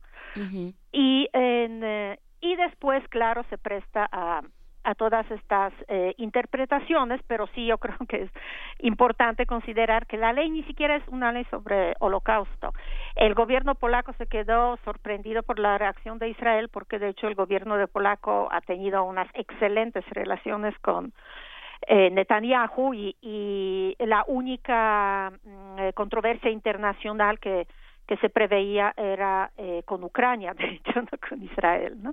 Entonces, pues más o menos ese, mm, ese es en contexto. En resumen, yo creo que en eh, el gobierno polaco lo que quiere es, es como es, es, un gobierno evidentemente conservador, pero además de ese perfil nacionalista, ¿no? Entonces, lo que quiere es en cierta forma defender el, eh, el honor y, y, y, lo que es una interpretación histórica que resalta en eh, la opresión y, y, y, la victimización pues también de los polacos por parte de los nazis lo hace de una forma pues, totalmente inefectiva pero además las interpretaciones es eh, casi casi que el gobierno polaco quiere negar el holocausto, lo cual pues evidentemente no es cierto. ¿Cómo, ¿Cómo asimilar esta, qué, qué capacidad tiene una, una sociedad asimilar estos procesos? Hace algunos años Ana Vicont, una periodista que publicó en polaco el, el crimen y el silencio que se publicó en, francés hace algunos años y que mereció una crítica en el London Review of Books de George Steiner, de Julian Barnes, señalando esta parte justamente en el contexto en el que Günter Grass publica mm. en Weitesfeld este, una cuestión aparte en la que se señala pues las juventudes de muchos escritores polacos y checos en las en las, en las juventudes este, cercanas al, a este pangermanismo, ¿no? ¿Cómo, qué, qué tan capaces somos frente también a acusaciones que son este, de pronto Gross, Jan Gross está acusado de, de, propagandista, como lo fue Daniel Goldhagen, que hizo los borregos voluntarios de Hitler, que fue también un escándalo porque su abuelo estaba marcado y fue el nieto preferido y decidió hacer como esta revancha diciendo que los alemanes los, eran unos borregos voluntarios junto con otros colaboracionistas franceses, checos y polacos, ¿no? Sí, yo creo que mm, eh, debemos, como, como, como nación, debemos ver nuestra historia, en, eh, analizarla de una manera eh, lo más honesta posible, porque mm, si no queremos repetir los errores de la historia, pues los tenemos que conocer, los tenemos que eh, eh, como discutir y los tenemos que también situarnos eh, nosotros como individuos, por ejemplo, en eh, en ciertos contextos a lo mejor hipotéticos, pero, pero claramente pensar cuáles serían nuestras elecciones morales en ciertas situaciones, ¿no? Que no se van a repetir exactamente de la misma manera, pero de manera análoga, pues eh, parece que la humanidad eh, sí está condenada a repetir ciertos fenómenos. La cuestión es que mm, eh, eh, evidentemente mm, no es fácil y en la sociedad yo creo que tenemos personas que consideran que, que es eh, saludable en eh, investigar eh, todos los episodios, lo blanco y lo negro, ¿no?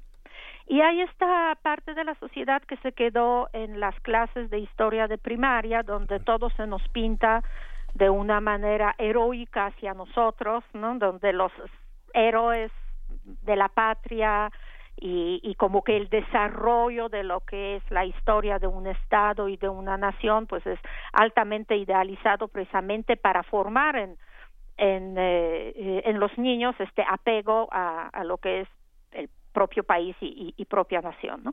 Entonces yo creo que depende otra vez de los sectores de la sociedad, pero sí claramente hay en, eh, en el caso de Polonia hay resurgimiento de en eh, esta mm, percepción mm, que es también históricamente presente en en, eh, en nosotros eh, de ser víctimas y ser victimizados por lo que son los países más fuertes que nosotros, ¿no? Entonces, considerando que Polonia, pues, también tiene mm, por ahí varias eh, eh, como enfrentamientos con, con, por ejemplo, la Unión Europea, no con Estados Unidos, porque también para variar con Trump el gobierno se lleva muy bien, el, eh, pero hay esta como esta percepción de que se está creando una leyenda negra en torno a Polonia, que a Polonia se la presenta de una forma negativa y entonces pues sí hay sectores de la sociedad que eh, se ponen a la defensiva y se ponen a la defensiva de una manera pues muy eh, como de reafirmar el eh, el orgullo nacional de la forma mm, pues negando cualquier cuestionamiento que puede eh, existir sobre el pasado histórico y sobre específicamente lo que fue mm, la Segunda Guerra Mundial, la ocupación y todo lo que fue eh, el Holocausto. ¿no? Marta, sí, perdón, perdón. Ajá. No, eh, justamente lo que también es interesante es ver cómo los medios de comunicación abordaron este tema, porque lo que nos estás contando ahora es muy diferente a las muchísimas versiones que uno puede encontrar como primer lector. ¿No? digamos, yo me meto a internet como lectora que dice, a ver, quiero ver qué pasó, y todas las versiones son Estados Unidos decepcionado de Polonia, Ucrania haciendo el gran drama, Netanyahu está llorando en el rincón. La libertad de expresión. Andrés Duda dice, y bueno, ¿y por qué se enojan? Nadie entendió bien a bien qué fue lo que pasó, qué hicieron los medios y por qué tomaron esta otra parte de la noticia para hacer algo que se puede convertir en un verdadero problema. Bueno, los medios siempre lo hacen, pero... Bueno, yo creo que ahí la cuestión es, ¿no? Que, que mm, eh, Polonia es un país, o sea, seamos sinceros, periférico, ¿no? Y polaco es un idioma que hablamos los polacos y unos cuantos por ahí. Sí. Y el eh, y las noticias eh, probablemente porque pues evidentemente en eh, como les digo primero en los medios polacos más bien las eh, los análisis se enfocaban en el impacto sobre relaciones con Ucrania por por esa parte eh, histórica que también es muy conflictiva entre mm, Ucrania y Polonia. Entonces hay eh, eh, hay una digamos bueno, ahí no vamos a entrar en detalles, no. pero bueno, los análisis estaban en, eh, enfocados a relaciones con Ucrania. Y entonces cuando surge esas, surgen estas interpretaciones que alguien leyó, que probablemente algún eh, reportero, que además no era polaco, pues hizo una nota para que llamara atención que siempre esas cuestiones negacionistas del holocausto pues llaman atención, ¿no? Son, son polémicas. Y evidentemente la reacción otra vez del gobierno de Israel, pues es, una reacción eh, como inmediata, ¿no? A, lo que leen, sobre lo que leen y, sobre lo que se dijo. Sin embargo, yo creo que el gobierno de Polonia, bueno, primero no fue, no es eh, suficientemente hábil como para ahora presentar lo que realmente es la ley, ¿no? Además de que en misma Polonia se está cuestionando la ley porque tú no puedes mejorar tu imagen internacional a través de una ley punitiva, ¿sí? O sea, incluso cuando estamos hablando de que en varios países se está penalizando el negar el holocausto, por ejemplo en Alemania, es porque hay historiadores alemanes que lo publican en Alemania, entonces pues tú los puedes penalizar o puedes penalizar un historiador francés que niegue el holocausto porque él lo publica en Francia. Pero realmente en Polonia que alguien publique sobre campos de concentración polaco, pues yo no no conozco. Entonces es una ley donde tú dices que yo voy a castigar lo que hacen fuera de mi país. Pues pues es es tonto, ¿no? O sea, yo, sí, a mí también me duele cuando alguien de repente dice campos de concentración polacos y tú dices, oye, perdóname, pero pues nosotros no, no, no formamos, no organizamos, no dirigíamos, nosotros en dado caso estábamos ahí en, campos de concentración. Pero, pero como un gobierno, tú tienes que pensar a lo mejor no siempre puedes prever todas las implicaciones, ¿no? pero en, eh, pues sí deberías pensar que la forma más efectiva de, de mejorar tu imagen como una nación es un análisis histórico eh, eh, pues honesto que claro que es difícil no solamente en el caso de Polonia no si estamos hablando por ejemplo de eh, responsabilidades de Estados Unidos en, por ejemplo en cuestión de diferentes guerras o de los países europeos por su pasado colonial, pues de repente también vemos que hay estas interpretaciones, ¿no? Como cuando eh, eh, Sarkozy estuvo en África y dijo que, bueno, pero lo de colonialismo finalmente no era tan malo, casi casi porque les trajimos la civilización, ¿no? Sí, no bueno.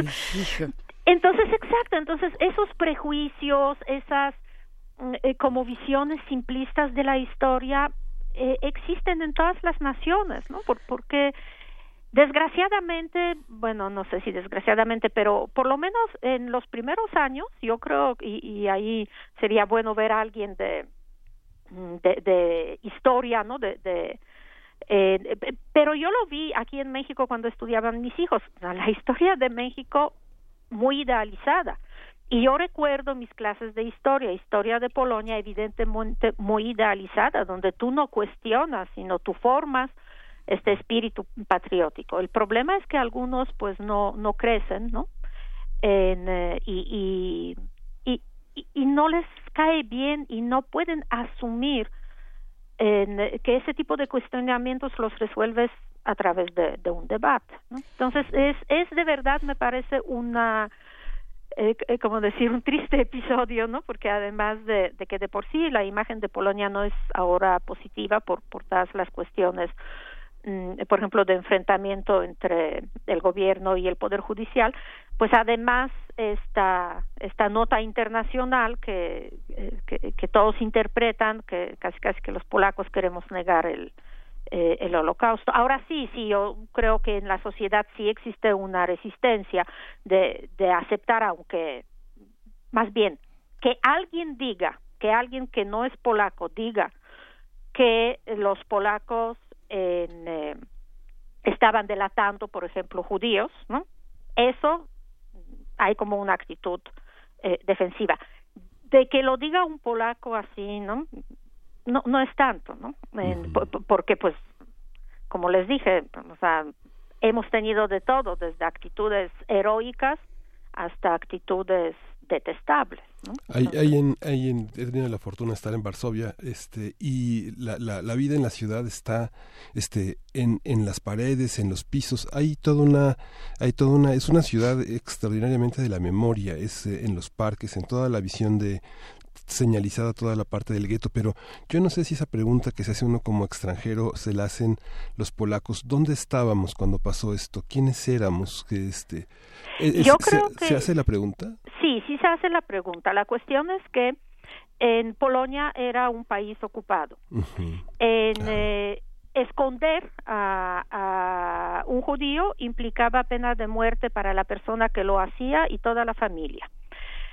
Y con todo y todo las personas escondían eh, o ayudaban a, a los judíos, pero sí hay que entender que sí era una actitud heroica, o sea, no era una cuestión menor porque porque toda la digamos la maquinaria nazi tenía esa lógica de responsabilidad colectiva, ¿no? Entonces eh, eh, mataban a toda la familia, no solamente a la persona que, por ejemplo, ayudaba. En lo que eran los, los grupos de resistencia polaca, había el, eh, las, una como entidad específica para apoyar lo que era la resistencia dentro del gueto judío.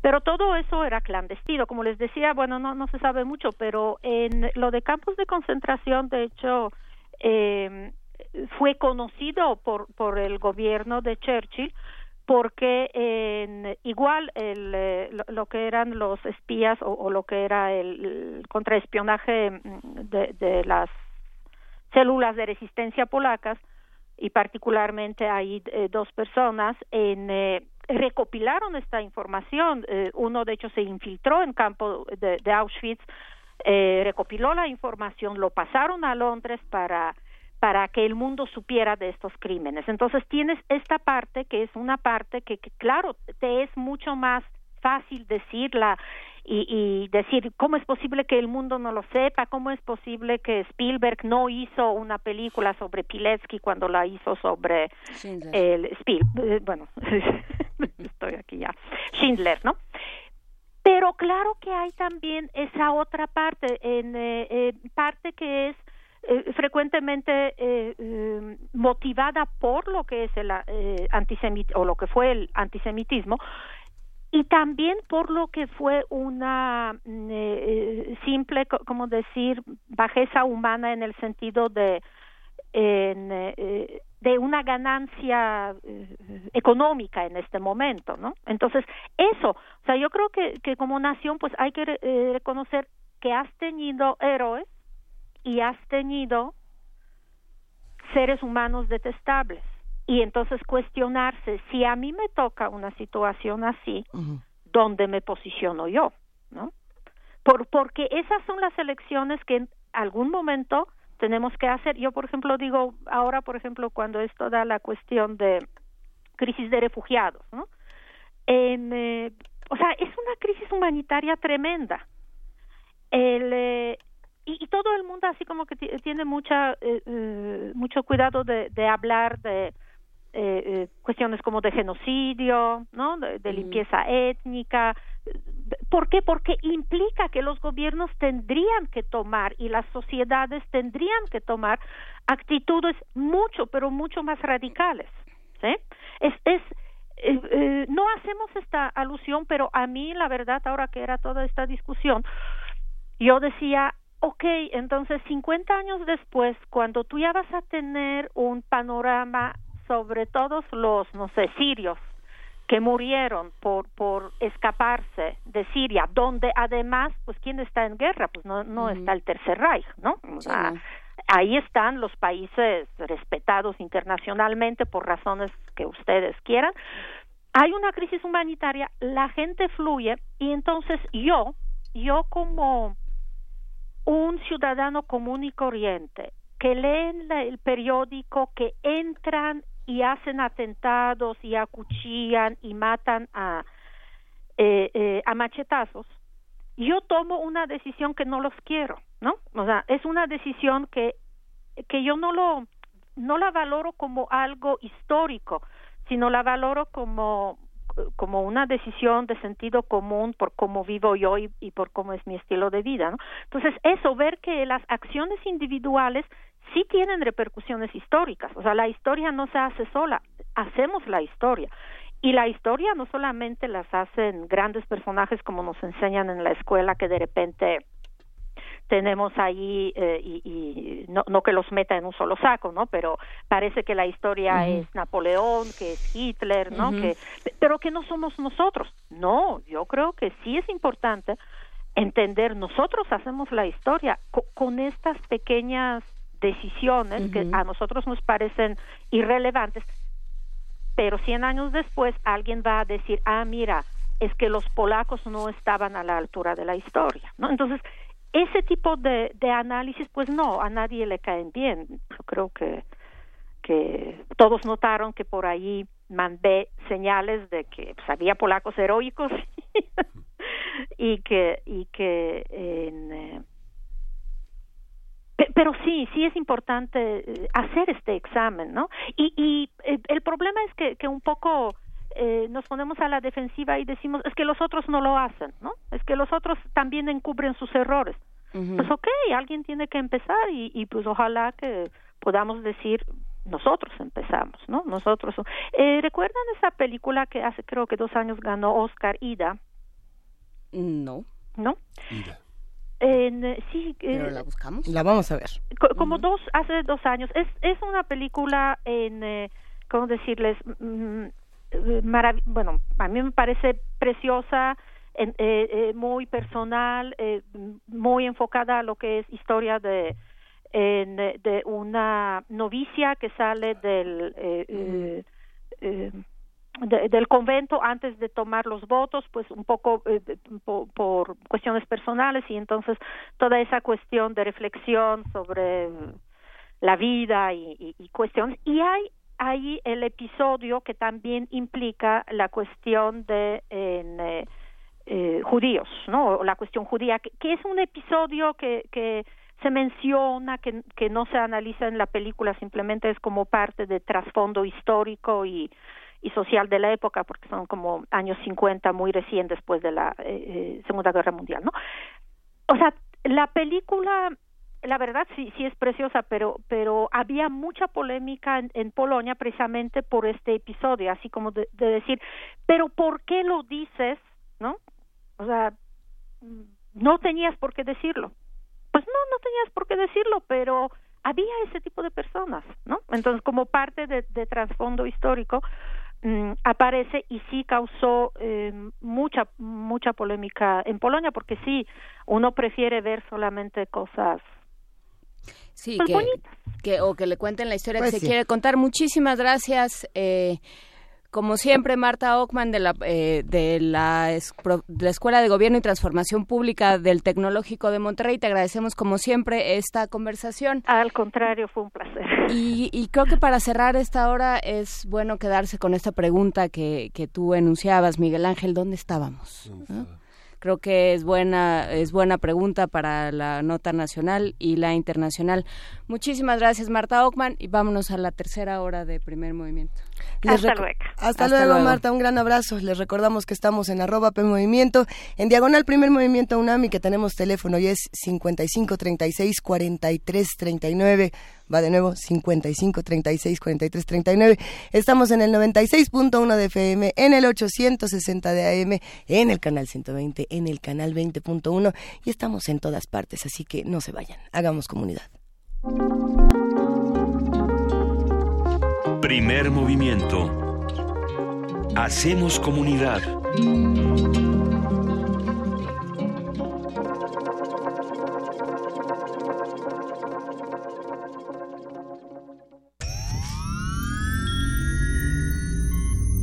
Hemos visto historias que definen la identidad de una época. Sentimos los trailers, la fila de las palomitas, los créditos y el número de los asientos. Nos gusta el cine. Todo, el cine. Y queremos platicar, debatir y discutir sobre él.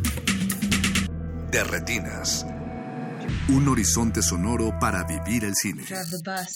Martes. 21 horas. Por el 96.1 de FM.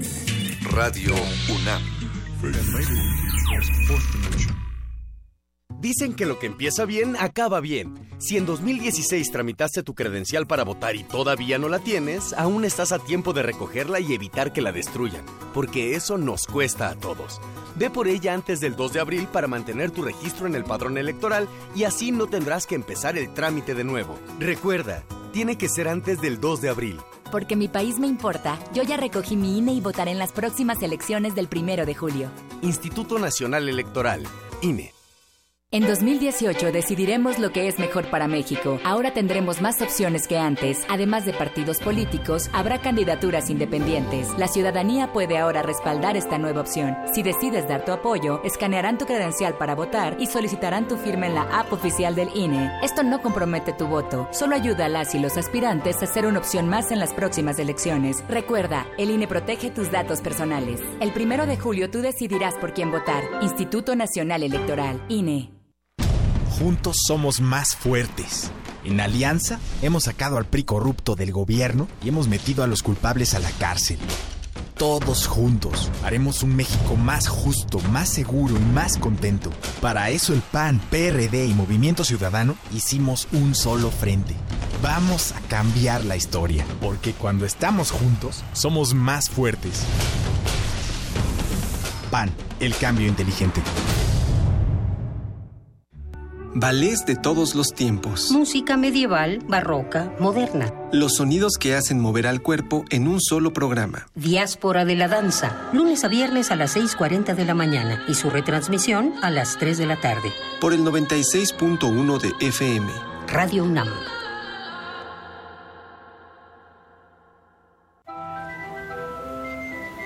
¿Qué dijiste? Otra vez estos con su canción. Lo que no sabes del movimiento naranja es que llevamos tres años luchando por eliminar las pensiones de los expresidentes, que fuimos los únicos en votar en contra de todas las reformas del gasolinazo, y que también hemos sido los únicos en renunciar a bonos y privilegios y luchar contra el despilfarro. Sé parte de este movimiento.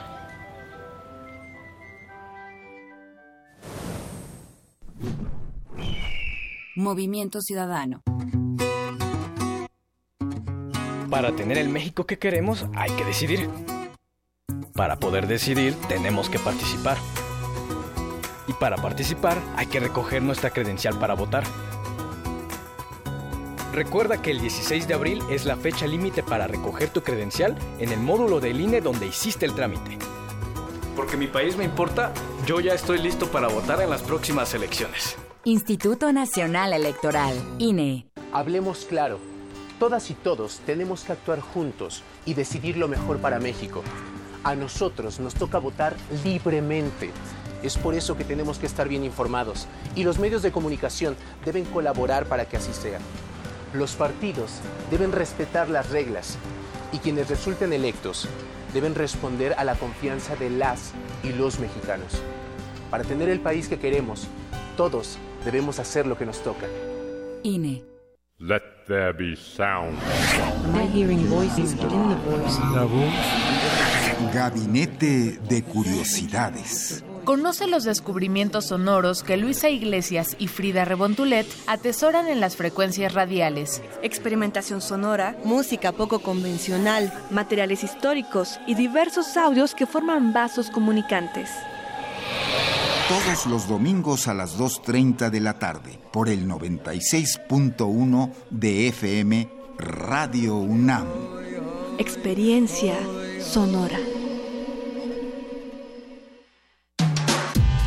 Primer movimiento.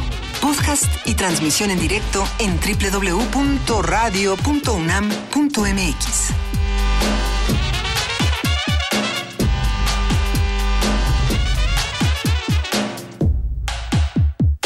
Son las 9 de la mañana con 5 minutos. Hoy es jueves 15 de febrero y estamos en esta tercera hora de primer movimiento. Platicando fuera del aire, querida Juana Inés, querido Miguel Ángel, de temas pues sí, que tampoco nos dejan con mucha sonrisa, pero que se tienen que discutir, no podemos darles la vuelta, ¿no? Sí, creo que eh, en la, la, hora pasada que hablábamos sobre esta iniciativa de la, de la Universidad Iberoamericana, del Programa de Derechos sí. Humanos y de Data Cívica, de hacer un programa estadístico y este e informático que permite pues adelantar dónde o predecir o más o menos localizar las las fosas las clandestinas, fosas. los lugares donde puede haber fosas clandestinas en este país.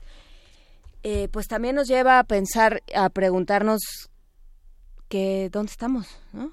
¿Qué país nos estamos contando? Esto que hemos hablado, que hablábamos ayer con Jacobo Dayan en una conversación dura, pero me parece que importante, que necesaria en el día de ayer que hablábamos de qué, qué historia estamos contando como país, qué nos estamos contando, ¿no estamos en guerra? Jacobo Dayan se refería... en un régimen democrático? Se, refería particularmente al caso de los jóvenes desaparecidos en Veracruz, del cual se sigue hablando, por supuesto, en todos los medios y vamos a tener que darle seguimiento a la noticia. Estuvo hablando de también de las fosas de un, bueno, es que fue una conversación bastante compleja y para los que quieran volver a escucharla está en www.radio.unam.mx. Eh, ¿Qué más quieren discutir? Estamos aquí para hacer comunidad entre todos en arroba P Movimiento y Diagonal Primer Movimiento UNAM. Tenemos también regalos para un, un poquito el espanto y para también celebrar el conocimiento. Así que si les parece bien, vamos a Poesía Necesaria y les contamos de qué se trata. Primer movimiento.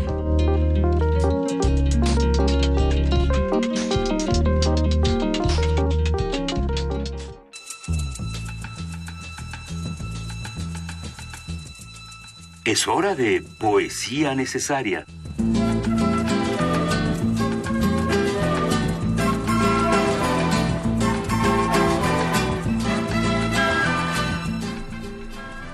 Vamos a hacer? Vamos, vamos, vamos a escuchar en, en el Fado eh, para acompañar a Fernando Pessoa, Ana Maura, que es una, es una compositora, una cantante y, un músico que ha trabajado muchísimo en la poesía de Pessoa y que es uno de los representantes contemporáneos del Fado. Y vamos a leer una traducción que apareció en Almaqui Editores de eh, Miguel Ángel Flores, que es un poeta y un ensayista que presenta y traduce la Oda Marítima. Él ha dedicado toda su vida prácticamente a la poesía portuguesa, pero sobre todo a perseguir a Pessoa. La Oda Marítima, pues es la etapa final de un proceso de, innovación en la tradición literaria portuguesa que se inició con Barbosa de Bocanje, que es eh, una, una de las grandes eh, poetas eh, portuguesas, y en la segunda década del siglo XX aparece este, esta oda escrita con el recuerdo insoportable de una orfandad, como dice Miguel Ángel Flores de Pessoa. Y es solo un fragmento de un poema que es uno de los más extensos de la lengua portuguesa y dice, Solitario en el muelle desierto, esta mañana de verano, miro hacia la barra, miro hacia lo indefinido, miro y me alegra ver, pequeño, negro y claro, a un buque entrando. Viene de muy lejos, nítido, clásico a su manera. Deja en el aire distante tras de sí la orla vana de su humo. Viene entrando y la mañana entra con él y en el río aquí y acullá, despierta la vida marítima. Se yerguen las velas, avanzan remolcadores, surgen pequeños barcos detrás de las naves que están en el puerto, hay una vaga brisa, pero mi alma está con lo que menos veo, con el buque que entra, porque él está con la distancia, con la mañana, con el sentido marítimo de esta hora, con la dulzura dolorosa que asciende en mí como una náusea, como el principio de un mareo, aunque el espíritu. Miro de lejos el buque con una gran independencia de alma, y dentro de mí un timón comienza a girar lentamente. Los buques que entran de mañana en la barra traen con ellos a mis ojos el misterio alegre y triste de quien llega y parte, traen recuerdos de lejanos muelles y de otros momentos, de otro modo de la misma humanidad en otros puertos. Todo el atracar, todo el zarpar de naves es, lo siento en mí como mi sangre, inconscientemente simbólico, terriblemente amenazador de significaciones metafísicas que perturban en mí a quien fui. Ah, todo el muelle es una saudade de piedra y cuando el barco zarpa del muelle y de inmediato advertimos que se abrió un espacio entre el muelle y el barco, me viene no sé por qué una angustia reciente, una niebla de sentimientos de tristeza que brilla al sol de mis angustias en el prado, como la primera ventana donde la madrugada llama, y me envuelve como el recuerdo de otra persona que fuera misteriosamente mía.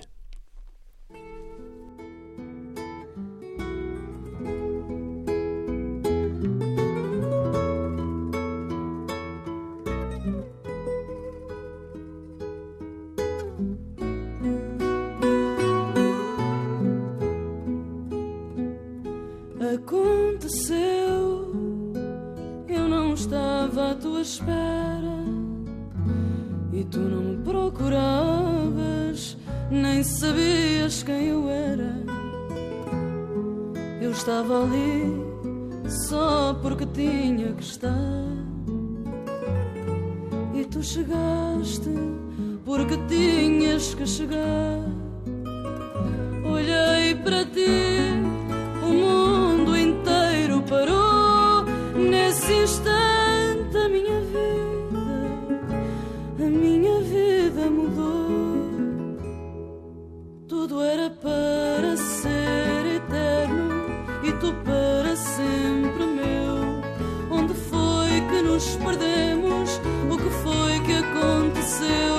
Tudo era para ser eterno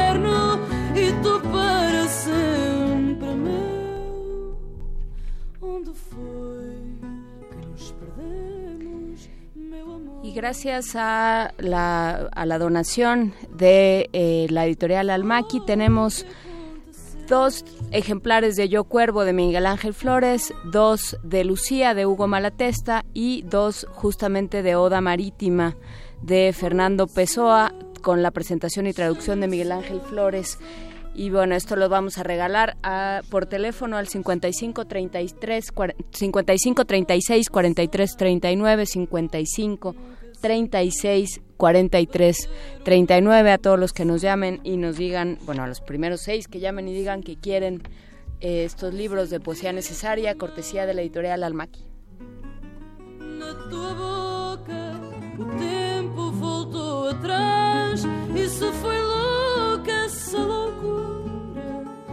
e essa loucura foi paz tudo era para ser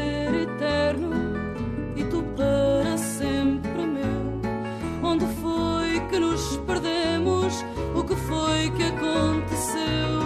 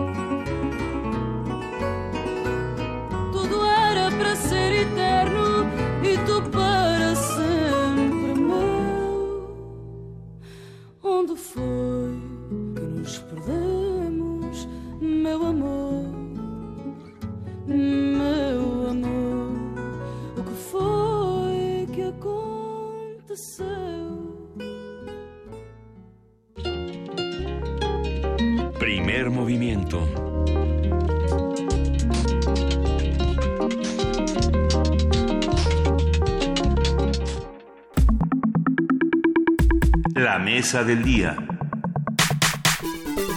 Ahora sí, ya es jueves, como ustedes saben, es el jueves de los mundos posibles del doctor Alberto Betancourt, doctor en historia, profesor de la Facultad de Filosofía y Letras de la UNAM y coordinador del Observatorio del G20 de la misma facultad.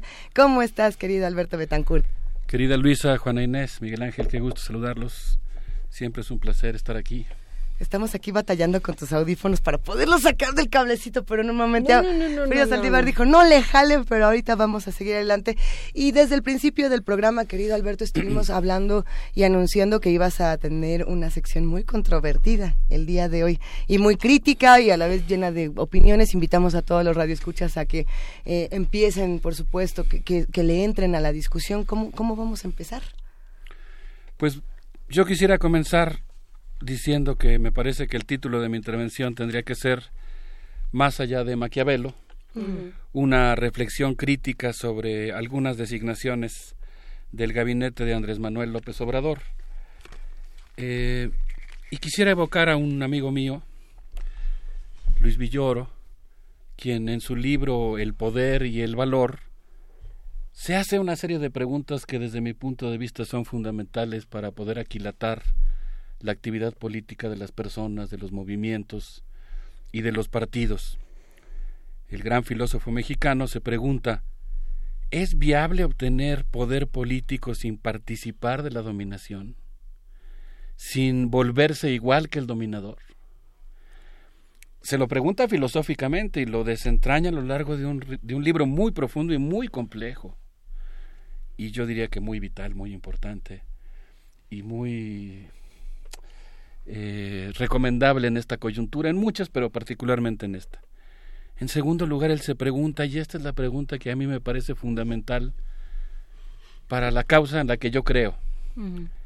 ¿Es posible un comportamiento político capaz de combatir el mal sin hacer el mal?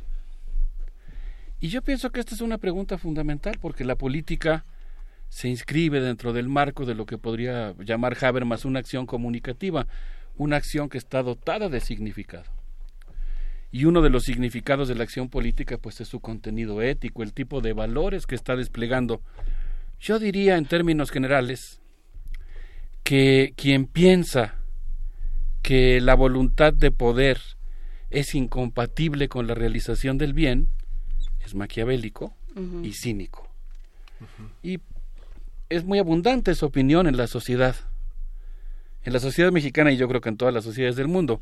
Hay quienes piensan que si uno va a hacer política pues no tiene otro camino que arrojarle tierra a los ojos, al contrario, mentir, robar, eh, incluso asesinar, etcétera, ¿no? Digamos, es una visión yo diría maquiavélica, aunque por supuesto me refiero a Maquiavelo como el fundador de una teoría extraordinariamente compleja de la ciencia política moderna, a quien sin duda hay que estudiar a fondo, pero que yo creo que hay que trascender. Es decir, yo sí abogaría por la existencia y la posibilidad de una política post-maquiavélica que se plantee seriamente la posibilidad de reunificar medios y fines. O sea, que haya cierta coherencia entre lo que te propones y la manera en que lo haces. Lo que sucede aquí es que Maquiavelo está sostenido en uno de los fundamentos de la política desde Grecia, que es el parricidio, ¿no? Vendrá alguien y te, te por tu reino, ¿no? Digamos que es contrario al mundo de Confucio, que tener poder es administrarlo, ¿no? Es administrar la vida. Es una sociedad sin parricidio, ¿no? Es un mundo sin parricidio. Así es, Maquiavelo.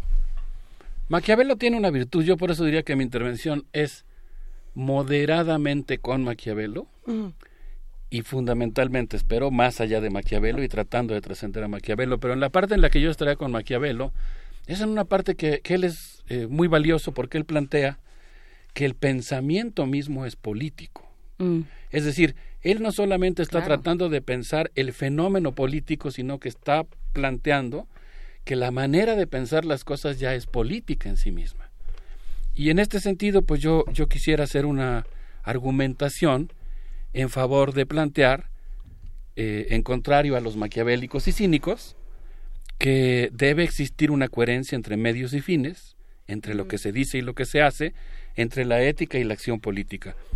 Y quisiera referirme específicamente a dos de las designaciones que hizo Andrés Manuel López Obrador en el gabinete que anunció en diciembre, pero quisiera enmarcarlo en el contexto de que, desde mi punto de vista personal, los candidatos Ricardo Anaya y José Antonio Mid representan la continuidad del Pacto por México y la continuidad del bloque social que impulsó las reformas estructurales que desmantelan el Estado Nacional y el Estado benefactor en función de sus propios motivos y argumentos. ¿Cómo olvidar, por ejemplo, la euforia mostrada por el entonces diputado Ricardo Anaya? Recuerdo haberla presenciado por televisión, pero en vivo, digamos, en, la transmisión en vivo. ¿Cómo olvidar su actitud eufórica el día 20 de diciembre de 2013, cuando presidió la sesión del Congreso que aprobó la reforma energética, en la que declaró, cito, Señor presidente, hemos demostrado que el Congreso de la Unión reúne adversarios políticos para que emanen acuerdos de colaboración en lo correcto. Omito una pequeña parte y él siguió diciendo esta legislatura ha escrito una de las páginas más brillantes en el Congreso mexicano. Hemos aprobado las reformas de telecomunicación, educativa, financiera, política, electoral y energética. Es decir, es sin lugar a dudas alguien que está apoyando las reformas estructurales activamente en el Congreso promovidas por Enrique Peña Nieto.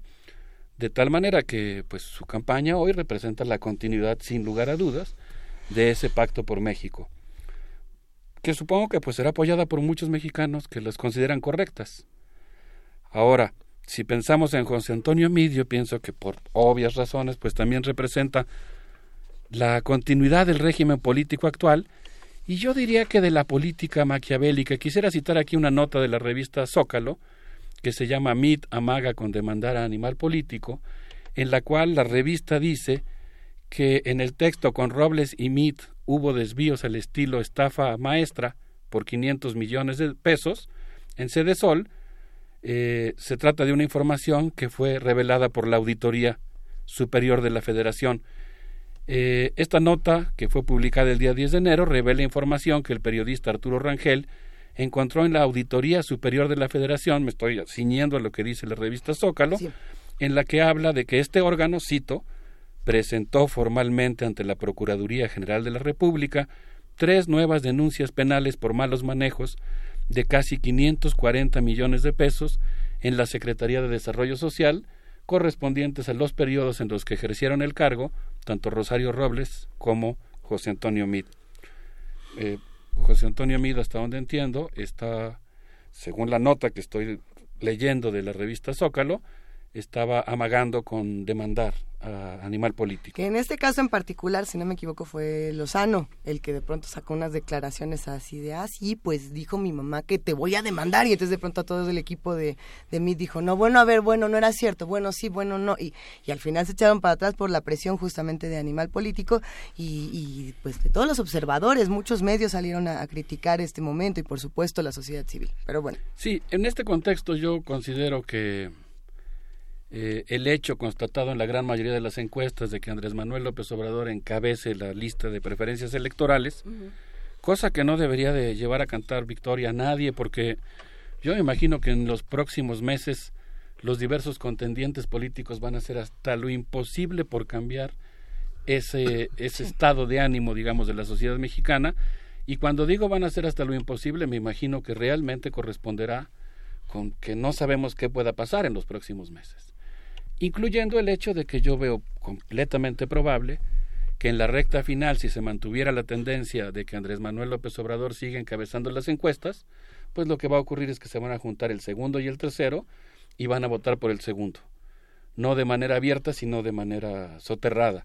Es decir, que a la hora de la hora van a cerrar filas para sumar los votos del PRI y el PAN eh, y poder hacer frente a la eh, candidatura que encabezaría eventualmente, si continuaran las cosas como están, Andrés Manuel López Obrador.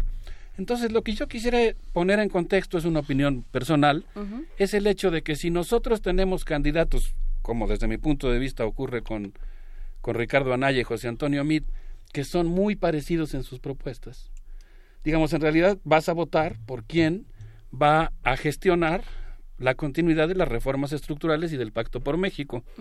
Si por el contrario tú tienes un candidato que mínimamente o de manera más radical y profunda ofrece una diferencia, eso le va a dar un valor al voto. O sea, mi punto de vista es que en la medida en que haya propuestas diferenciadas, el voto va a tener un enorme valor. Si las propuestas se acercan y son extraordinariamente parecidas, pues entonces el voto va a tener muy poco valor porque lo que va a ocurrir es que pues vas a votar para ver quién hace lo mismo. Digamos, solamente vas a votar por lo que don Daniel Cosío Villegas, fundador del Colegio de México, decía era el estilo personal de gobernar. Entonces, en este contexto, pues yo creo que es muy importante el tratar de obtener respuestas diferenciadas y en ese sentido yo quisiera hacer una crítica personal a dos de las designaciones hechas por Andrés Manuel López Obrador en su gabinete porque me parece que crean confusión, desdibujan el perfil distinto de Morena y de alguna manera diría yo eh, son incoherentes con la propuesta original que Morena presentó en su plataforma.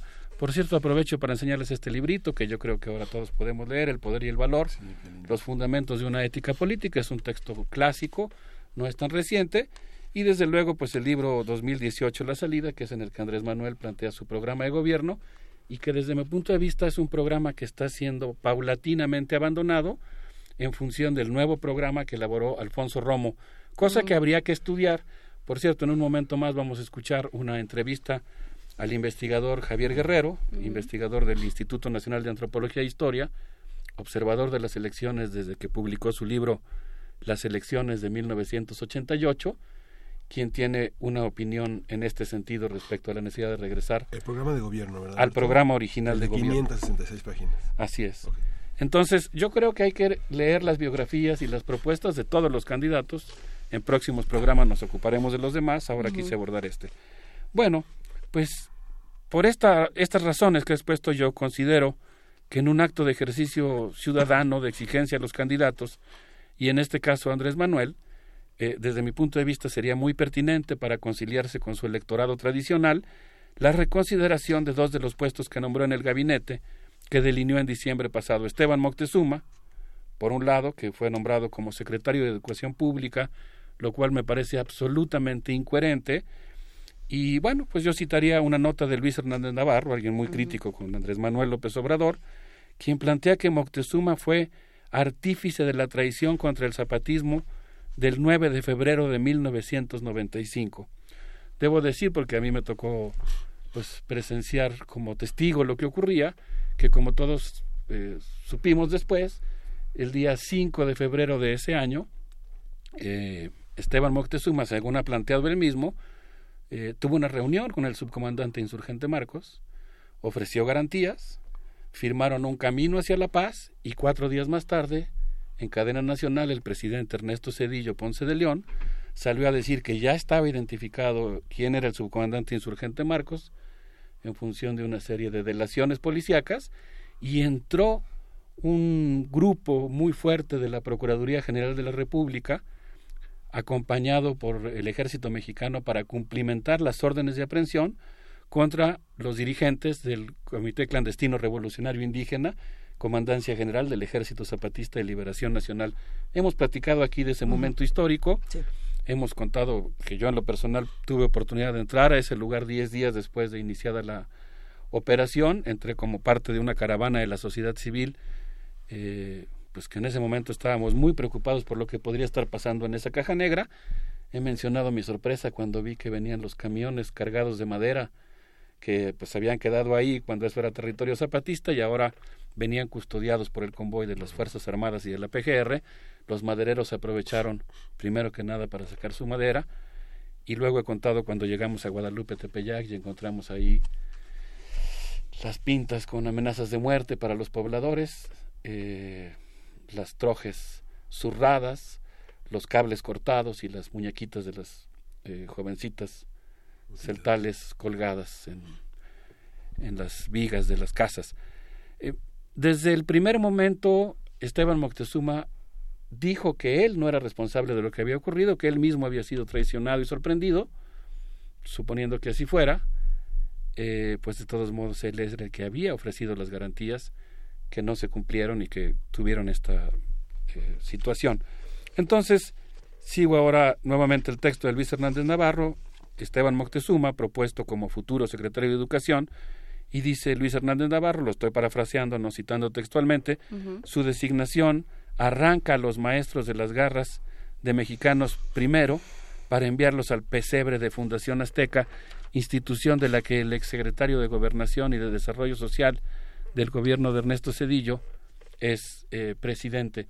Hablaba yo con mi amigo Oscar Isidro Bruno, a quien he citado aquí en varias ocasiones, experto en el tema de educación, y él pues me mencionaba que en el discurso de Zacatecas Andrés Manuel López Obrador hizo un compromiso de hablar con todos los sectores del magisterio y delineó muy tibiamente eh, lo que podría ser un proceso de consulta para dar lugar a una reforma educativa. Las declaraciones han sido contradictorias en ese sentido, eh, hay muchos temas pendientes y pues eh, comentábamos la importancia que tiene el hecho de que este, esta designación pues es desde todos puntos de vista incoherente con lo que desde mi punto de vista es una de las secretarías más importantes del gabinete. Todas lo son, pero bueno, la Secretaría de Educación Pública pues juega un papel fundamental. No sé qué les parezca si vamos a escuchar las palabras de mi amigo el maestro Javier Guerrero, quien es eh, experto en la observación electoral disgustada porque López Obrador incluso presentó un gabinete, en el caso de que él sea presidente de la República, donde están connotados políticos de carácter derechista. Se puede hablar de Alfonso Romo, un empresario que apoyó el sanguinario Pinochet. Está el señor Villalobos como secretario de Agricultura y otros personajes como la ilustre amiga doña Gabriela Cuevas. Este, hay que tomar en cuenta que en el caso de los procesos electorales es importante pues el pragmatismo, la política de alianzas. Eh, casi ningún partido por sí solo podría ganar por sí solo un proceso electoral. Sin embargo, aquí hay que tomar en cuenta una cosa. Evidentemente ha habido concertaciones por parte de la dirigencia de Morena a un sector que pudiéramos llamar eh, privado, de empresarios, y que, según las teorías, las tesis de Andrés, él reconoce que en el país hay un capitalismo oligopólico de carácter explotador, depredador y privatizador, y señala que la pequeña y la mediana industria, efectivamente, que son las que más, las que más dan empleo en México, pueden colaborar precisamente al progreso de la nación. En este sentido, el ataque a los empresarios per se no tiene mucho sentido, porque en estos momentos una posición ultra antiempresarial no tendría realmente, no sería el pivote de una estrategia correcta en el sentido de una emancipación del pueblo mexicano. Ahora bien, eh, el señor Alfonso Romo efectivamente creó un programa que en buena medida contraviene gran parte del programa que la propia Morena tiene. Este programa lo sintetiza el propio Andrés en un libro que se llama La Salida 2018. Es un libro que publicó Planeta, el editor Planeta, en 2017, es un libro que hay que consultar, está lleno de informaciones importantes.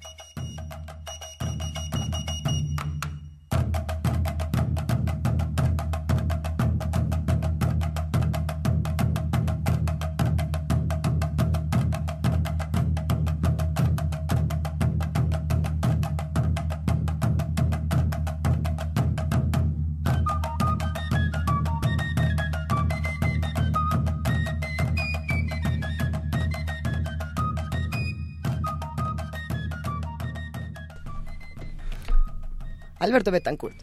Estamos oyendo El Tigre, interpretado por la voz de los Chontales, y pues haciendo una reflexión ¿no? sobre cómo las regiones del país van produciendo figuras nacionales, en este caso Tabasco, eh, y pues son figuras nacionales que después dejan su impronta en la historia política del país. Pero creo que es eh, eh, interesante lo que señala Javier Guerrero en el sentido de cómo han ido, cómo se fue abandonando un cierto discurso que por supuesto está en la salida, pero estaba también ya en, en una serie de textos importantes, eh, bueno, unos que se conocieron más y otros menos, me acuerdo de uno de José Agustín Ortiz Pinchetti sobre López Obrador, que justamente hablaba de este proyecto publicado por Granados Chapa Editores, que duró creo que tres libros y tuvo una suerte bastante desigual, pero que era un texto interesante sobre justamente lo que planteaba López Obrador y lo que implicaba en un momento de la política nacional. ¿Qué pasa con, con eso cuando le, entregas la Secretaría de Educación o se, le, le confías la Secretaría de Educación a alguien tan vinculado con regímenes anteriores como, como Esteban Moctezuma? Sí, en una parte posterior de la entrevista, que ya no nos dio tiempo de escuchar, Javier Guerrero hablaba de cómo, pues eh, por razones obvias, digamos, de aumentar tus posibilidades de triunfo electoral, eh, se está conformando un bloque muy heterogéneo en torno a Andrés Manuel López Obrador. Escuchaba el otro día Álvaro Arreola y coincido completamente con él. Estamos ante una, un profundo reacomodo de las fuerzas políticas y de reconstrucción de la identidad de cada una de ellas en este momento. Y lo que señalaba Javier Guerrero es eh, el antecedente de los frentes populares. Y él decía, ha habido frentes populares o grandes alianzas o bloques sociales que son encabezados por la izquierda y bloques populares y, frentes populares que son encabezados por la derecha. Y creo que algo que está ocurriendo con, con Morena y con el movimiento electoral que apoya Andrés Manuel López Obrador es que se está volviendo una fuerza heterogénea. Y en es, o sea, es una, ya no es ya no hay solamente personas de un perfil ideológico, sino que ahora pues hay una, digamos, mezcla muy abigarrada de posiciones políticas al interior de este movimiento electoral. Y mi intervención, es por supuesto mi posición personal, es que pues ojalá que eh, ese movimiento, que ahora pues tiene esta posibilidad real de ganar, todavía es una posibilidad que está muy en peligro por todas las acechanzas que lo que, que vendrán en el camino, pues ojalá que rectifique y regrese a este perfil de izquierda, que sea un bloque, al menos en lo que se refiere a estas designaciones, porque hay mucho que decir. Yo ahora quisiera referirme específicamente a este anuncio del gabinete, donde me parece que hay dos designaciones que contradicen el espíritu de muchos de los militantes de izquierda, viejos y nuevos, que llevan muchos años luchando, que se acaban de sumar y que están defendiendo una causa en algunos casos progresista y en otros casos de izquierda, y que ahora yo supongo deben estar muy sorprendidos. Yo sí haría un llamado, eso sí, por el propio espíritu republicano que ha manifestado en su discurso Andrés Manuel López Obrador, lo republicano tiene que ver con la discusión de las cosas públicas. Y ese es mi ánimo al plantear esto. Aquí hay cosas que hay que discutir. Me he encontrado con compañeros, digamos, con dos posturas contradictorias. No hay quien dice, no, ahorita hay que dejar que gane, que avance. Lo entiendo también, porque cuando uno ve la fobia, ¿no?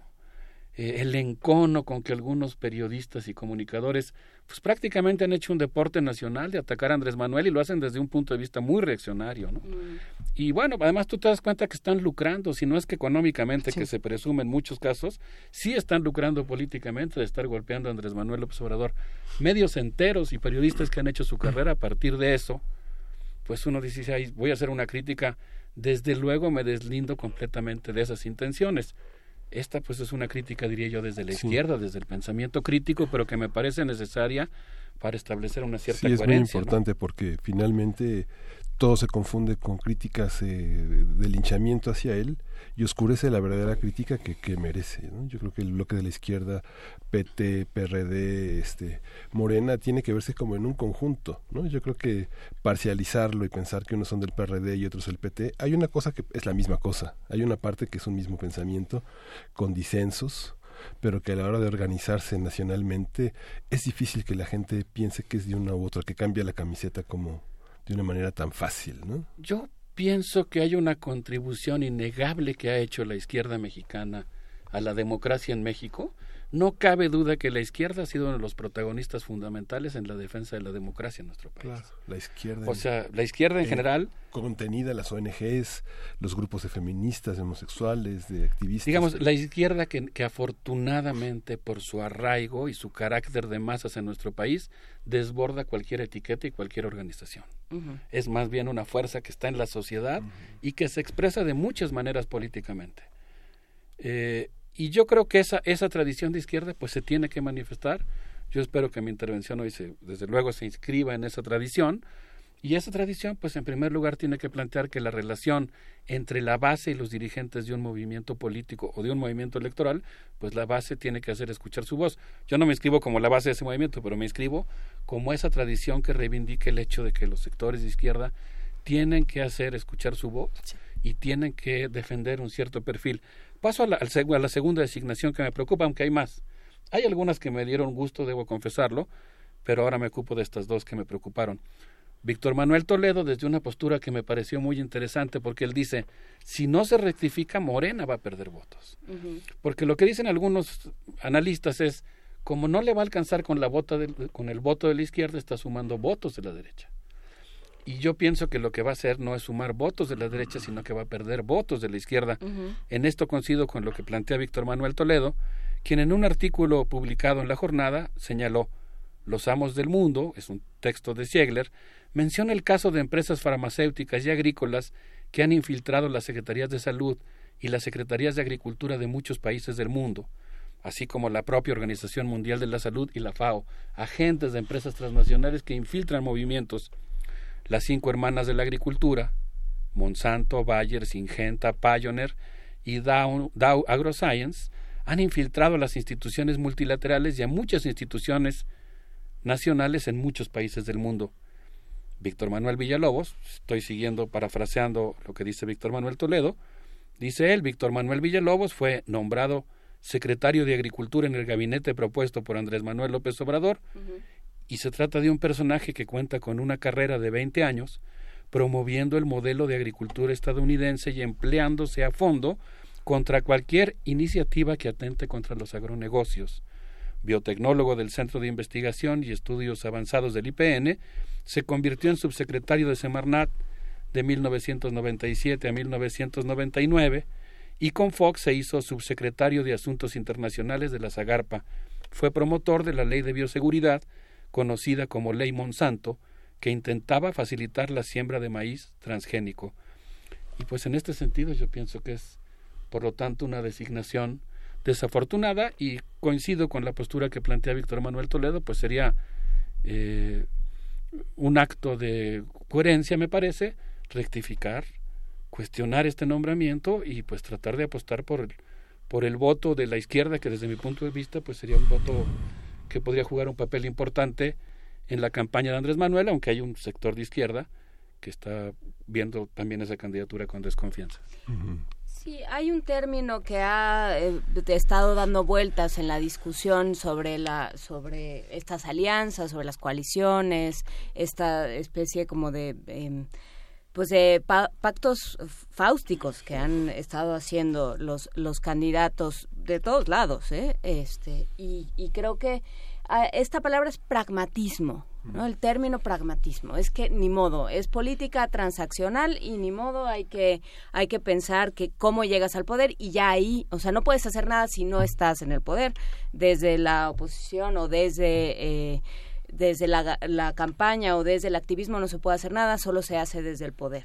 Y entonces hay que llegar como sea, ¿no? que eso es un poco... Eh, ahí es cuando le mencionan a uno a Maquiavelo y entonces pues aparentemente eso justifica todo. Entonces, ¿qué hacemos con, con este término? Hay, yo creo que hay que problematizarlo, lo estaremos platicando.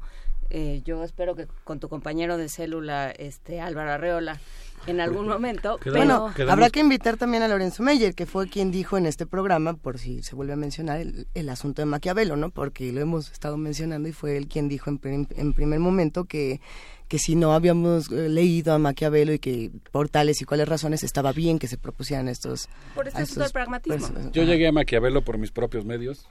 No, estaba yo replicando a nadie. Llegué a Maquiavelo porque siempre me ha preocupado, tiene ya un rato, que pues a mí me interesa mucho esta dimensión ética de la política. Por eso traje este libro que me parece clásico.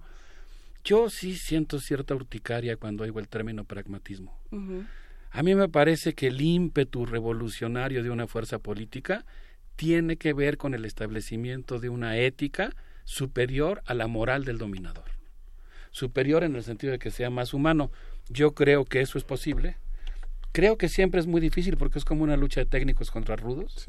O sea, obviamente un técnico, alguien que quiere ser posmaquiavélico, pues se va a enfrentar a problemas bastante graves si se va a ir a meter a un lugar donde está lleno de rudos. Es el caso de la política nacional. Pero pues yo pienso que la política es una actividad que, insisto, podríamos englobar en lo que podríamos llamar acción comunicativa y consecuentemente su significado y sobre todo su valor ético es tan importante como el valor que produce. Incluso yo diría, pues lo importante no es ganar, lo importante es que tu victoria represente también el triunfo ético de un sector de la sociedad que cree y pone en juego ciertos valores y demuestra que son posibles y practicables en la realidad. Eso es lo que yo como ciudadano y como universitario le exigiría a los movimientos políticos, a quienes aspiran a dirigir este país. Y creo que algunos de ellos, el caso que nos ocupa, pues tienen toda una historia que les permitiría, digamos, si apelan a su propia historia, jugar un papel en ese sentido. Yo diría, para terminar, que calibraría la importancia de un triunfo electoral en función de lo que aporta en términos de los valores y la coherencia ética que aporta la sociedad mexicana. Es que pensando, por ejemplo, en Eberto Castillo, ¿cuál es el momento que uno recuerda de Eberto Castillo? Eberto Castillo nunca ganó. Uno recuerda el momento en el que Eberto Castillo, en 1988, declinó en favor de Cuauhtémoc Cárdenas, porque era lo que había que hacer. Entonces, esos son, o sea, no recuerdas a alguien que marcó brecha en la izquierda mexicana por, por su momento de triunfo, por lo que hizo, sino por lo que creyó que sus, que sus valores y su ética y su idea de nación le tenía que dictar y tenía que hacer. Entonces, eso es lo que creo que vale, vale la pena eh, pensar de pronto, ¿no? O sea, el poder a toda costa. Sí, creo que hay muchas ocasiones en las que una derrota puede ser más trascendental que una aparente victoria, ¿no? O sea, si, si está cargada de una dimensión ejemplar, digamos. Entonces yo creo que tampoco se trata de tener actitudes ejemplares y quedarse fuera. Lo ideal, y es lo que está planteando... Pero no se quedaron fuera. Y es lo que está planteando Luis Villoro, es mantener una actitud coherente y de principios y al mismo tiempo pues mostrar que eso tiene viabilidad y es posible. Lo que sucede es que, digamos que es mi, humilde opinión, es muy, pienso que esta cuestión caudillista de nombrar figuras de gabinete oscurece las ideas, porque finalmente la izquierda como se llame, ha tenido parcelas de repartos, parece que es un reparto. Por eso mucha gente parece que reacciona porque ya está de antemano excluida de un reparto. No hay una idea crítica, sino un enojo por el reparto. ¿Pero qué es lo que dices? ¿Que no se debería de hacer?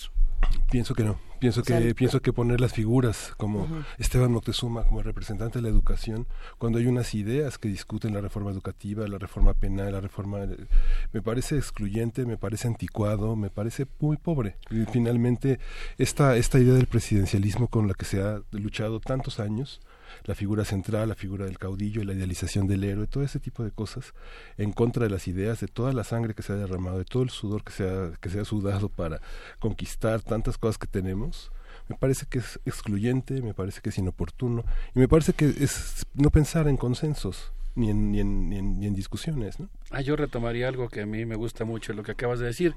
Ahorita lo que tendríamos que discutir es cómo revertir la reforma educativa. Hubo una referencia mínima en términos de que se iba a modificar eh, el servicio público de carrera, pero pues tendríamos que estar discutiendo la bueno, tendríamos que estar discutiendo como sociedad y pedirle a los candidatos que lo que hagan es señalar claramente procesos que permitan incorporar a los actores del proceso educativo en la, en la discusión de la, de, la, de la nueva política educativa. Y así en cada uno de los casos, yo coincido con eso. Lo importante ahora, por eso llamaba yo a que leamos los programas de los candidatos, lo importante no es tanto quién gana, sino qué programa defiende. Yo creo que nosotros como universitarios pues tendríamos que estimular esta idea de que más allá del carisma personal de un candidato, lo que importa es qué tipo de programa de gobierno queremos impulsar. Y estaba yo haciendo, por supuesto, una intervención en, en favor de un regreso a la parte más progresista, de esta plataforma electoral que desde mi punto de vista se tiende a desdibujar o bueno, no se tiende a dibujar, se está desdibujando rápidamente y habría que ver hasta qué, hasta qué punto se desdibuja más. Si se sigue desdibujando, pues decía yo, se volverá casi insignificante pues esa, diferencia.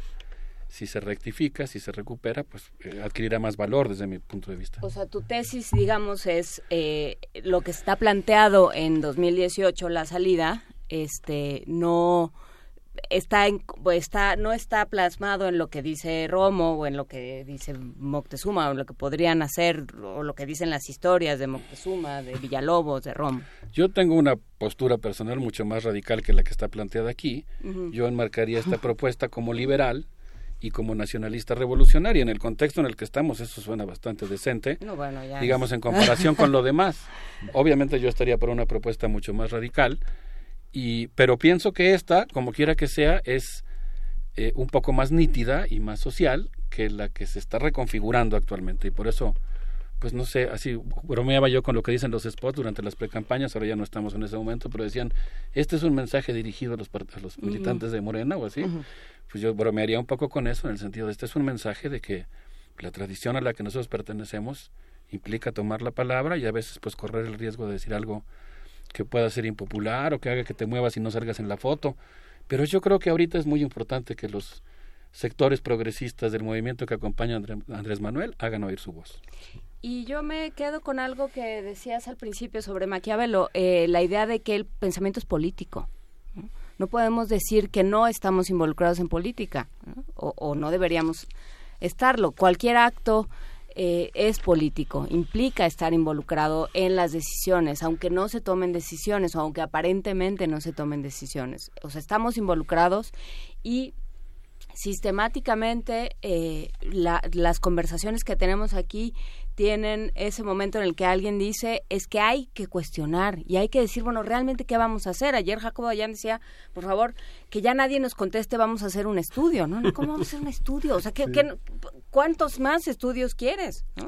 Lo que sobran son estudios y, dictámenes y diagnósticos. vamos a hacer una ruta de trabajo. Entiendo lo que dices y por supuesto lo digo con cariño, con respeto, pero no, sí hay que hacer más estudios. Nosotros eso nos dedicamos en la universidad. eso vive la academia. Sí hay que hacer más estudios, pero... te entiendo lo que dices también. Hay cosas que ya están claras, ¿no? Digamos, y en eso sí recupero el espíritu en tu intervención. Pues sí, digamos, hay cosas que no necesitamos estudiar. Y yo una de las cosas que, que preguntaría al auditorio es, ¿pensamos que es posible o no rebasar una política maquiavélica? Yo me imagino que las opiniones al respecto están muy divididas, que digamos, a lo mejor en público alguien dice una cosa y en corto en el pasillo te dice, ay, es imposible ganar si no nos ponemos de acuerdo y conspiramos y hacemos yo yo creo que esa es una pregunta clave y yo sostendría esa es mi opinión personal puede ser ingenua que sí se puede trascender una política maquiavélica y que no solamente se puede, sino que es lo deseable y que debemos defenderlo con toda vehemencia y exigírselo a quienes aspiren a dirigir este país. Hay más preguntas en redes sociales, no sabemos si nos queda tiempo o si, ya, nos queda tiempo para algunas preguntas. Hablando de propuestas más radicales, Alberto Betancourt, por supuesto que te preguntan qué opinas de Marichuy y por supuesto seguido a esta noticia de que el día de ayer se, se volcó su camioneta en Baja California, si no me equivoco. ¿Qué opinas de esta otra propuesta que tiene Marichuy? Si realmente es una propuesta radical que entra en otro modelo, si no, si no es una propuesta, ¿qué es? A mí la compañera Marichuy, por supuesto, me inspira todo el respeto del mundo. Me parece que la causa que defiende es una causa a la que uno pertenece. Eh, creo que el zapatismo y el Consejo Indígena de Gobierno siguen siendo una referencia ética fundamental. Eh, me parece que juegan un papel muy importante en la historia de México. Yo no me puedo imaginar el futuro del país sin el cumplimiento de los acuerdos de San Andrés sin un mayor protagonismo de los pueblos indígenas. Me conmovió mucho la noticia, por supuesto envío un gran abrazo para mis amigos, mis compañeros que, que deben haber estado cercanos. Y pues espero que todos los sectores de la izquierda, tanto los que están apoyando a Marichu y los que están apoyando a Andrés Manuel, los que no están apoyando a uno y otro, pues podamos crear un gran foro público y convertir nuestras propuestas en fuerza política. Yo aspiraría por lo pronto a, a que tengamos puentes, Sé que es muy difícil, pero pienso que la izquierda mexicana, por más difícil que a veces pueda ser definir eso, existe, juega un papel muy importante en la historia de México y hoy nos obligaría a atender la coyuntura tan grave de vulneración de nuestra soberanía y hacer un esfuerzo para tratar de producir entre todos con su estilo y con sus diferencias un frente común en contra del desmantelamiento del Estado y las agresiones a la democracia en México. Muchísimas gracias, querido Alberto Betancourt. ¿Con qué nos vamos a despedir el día de hoy? Pues con unos sones de Pascola. A ver qué les parece. Espero que les guste.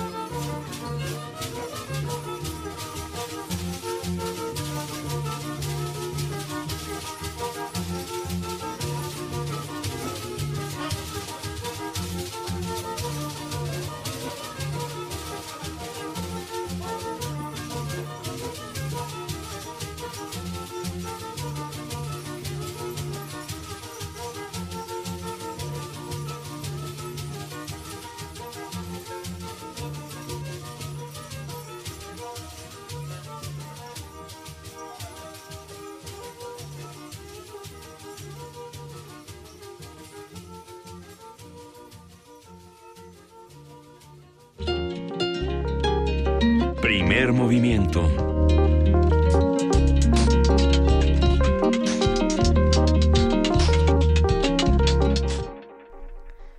Son las 9 de la mañana con 55 minutos. Todavía tenemos algunos minutitos para hacer regalos, para hacer invitaciones y para mandar saludos a los que nos escuchan y a todos los que tienen distintas opiniones. Para eso justamente están nuestras redes sociales, para que compartamos y volvamos esta comunidad a un espacio plural. Eh, abrazo a Blanca Morales, a Bicho, Aldo Bravo, No al Gasolinazo, Rocío Juárez, Luis Méndez, por aquí también Cheli, PR, Guillermo, Miguel Ángel Gemirán y a todos los que están por ahí, un gran abrazo. Pero ¿qué vamos a regalar, Miguel Ángel? Vamos a regalar tres pases dobles para la obra Cosas Raras para la función del domingo 18 de, de febrero a las 13 horas. La cita es en la sala Javier Villaurrutia que está en el Centro Cultural del Bosque, en la parte de atrás. Los ganadores tienen que presentarse 30 minutos ante taquilla con una identificación.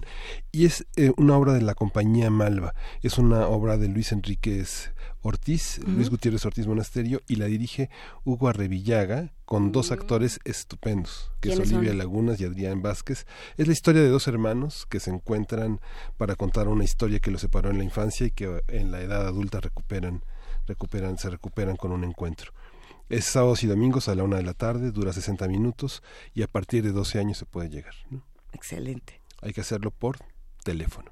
55 36 43 39 a ese número se van los boletos. Y nosotros nos vamos también ya nos vamos y nos Cuando despedimos.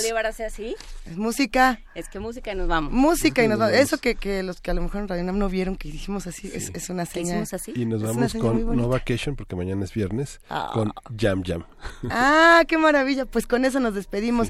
Gracias a todos los que hacen posible Primer Movimiento a Radio y a TV UNAM y por supuesto.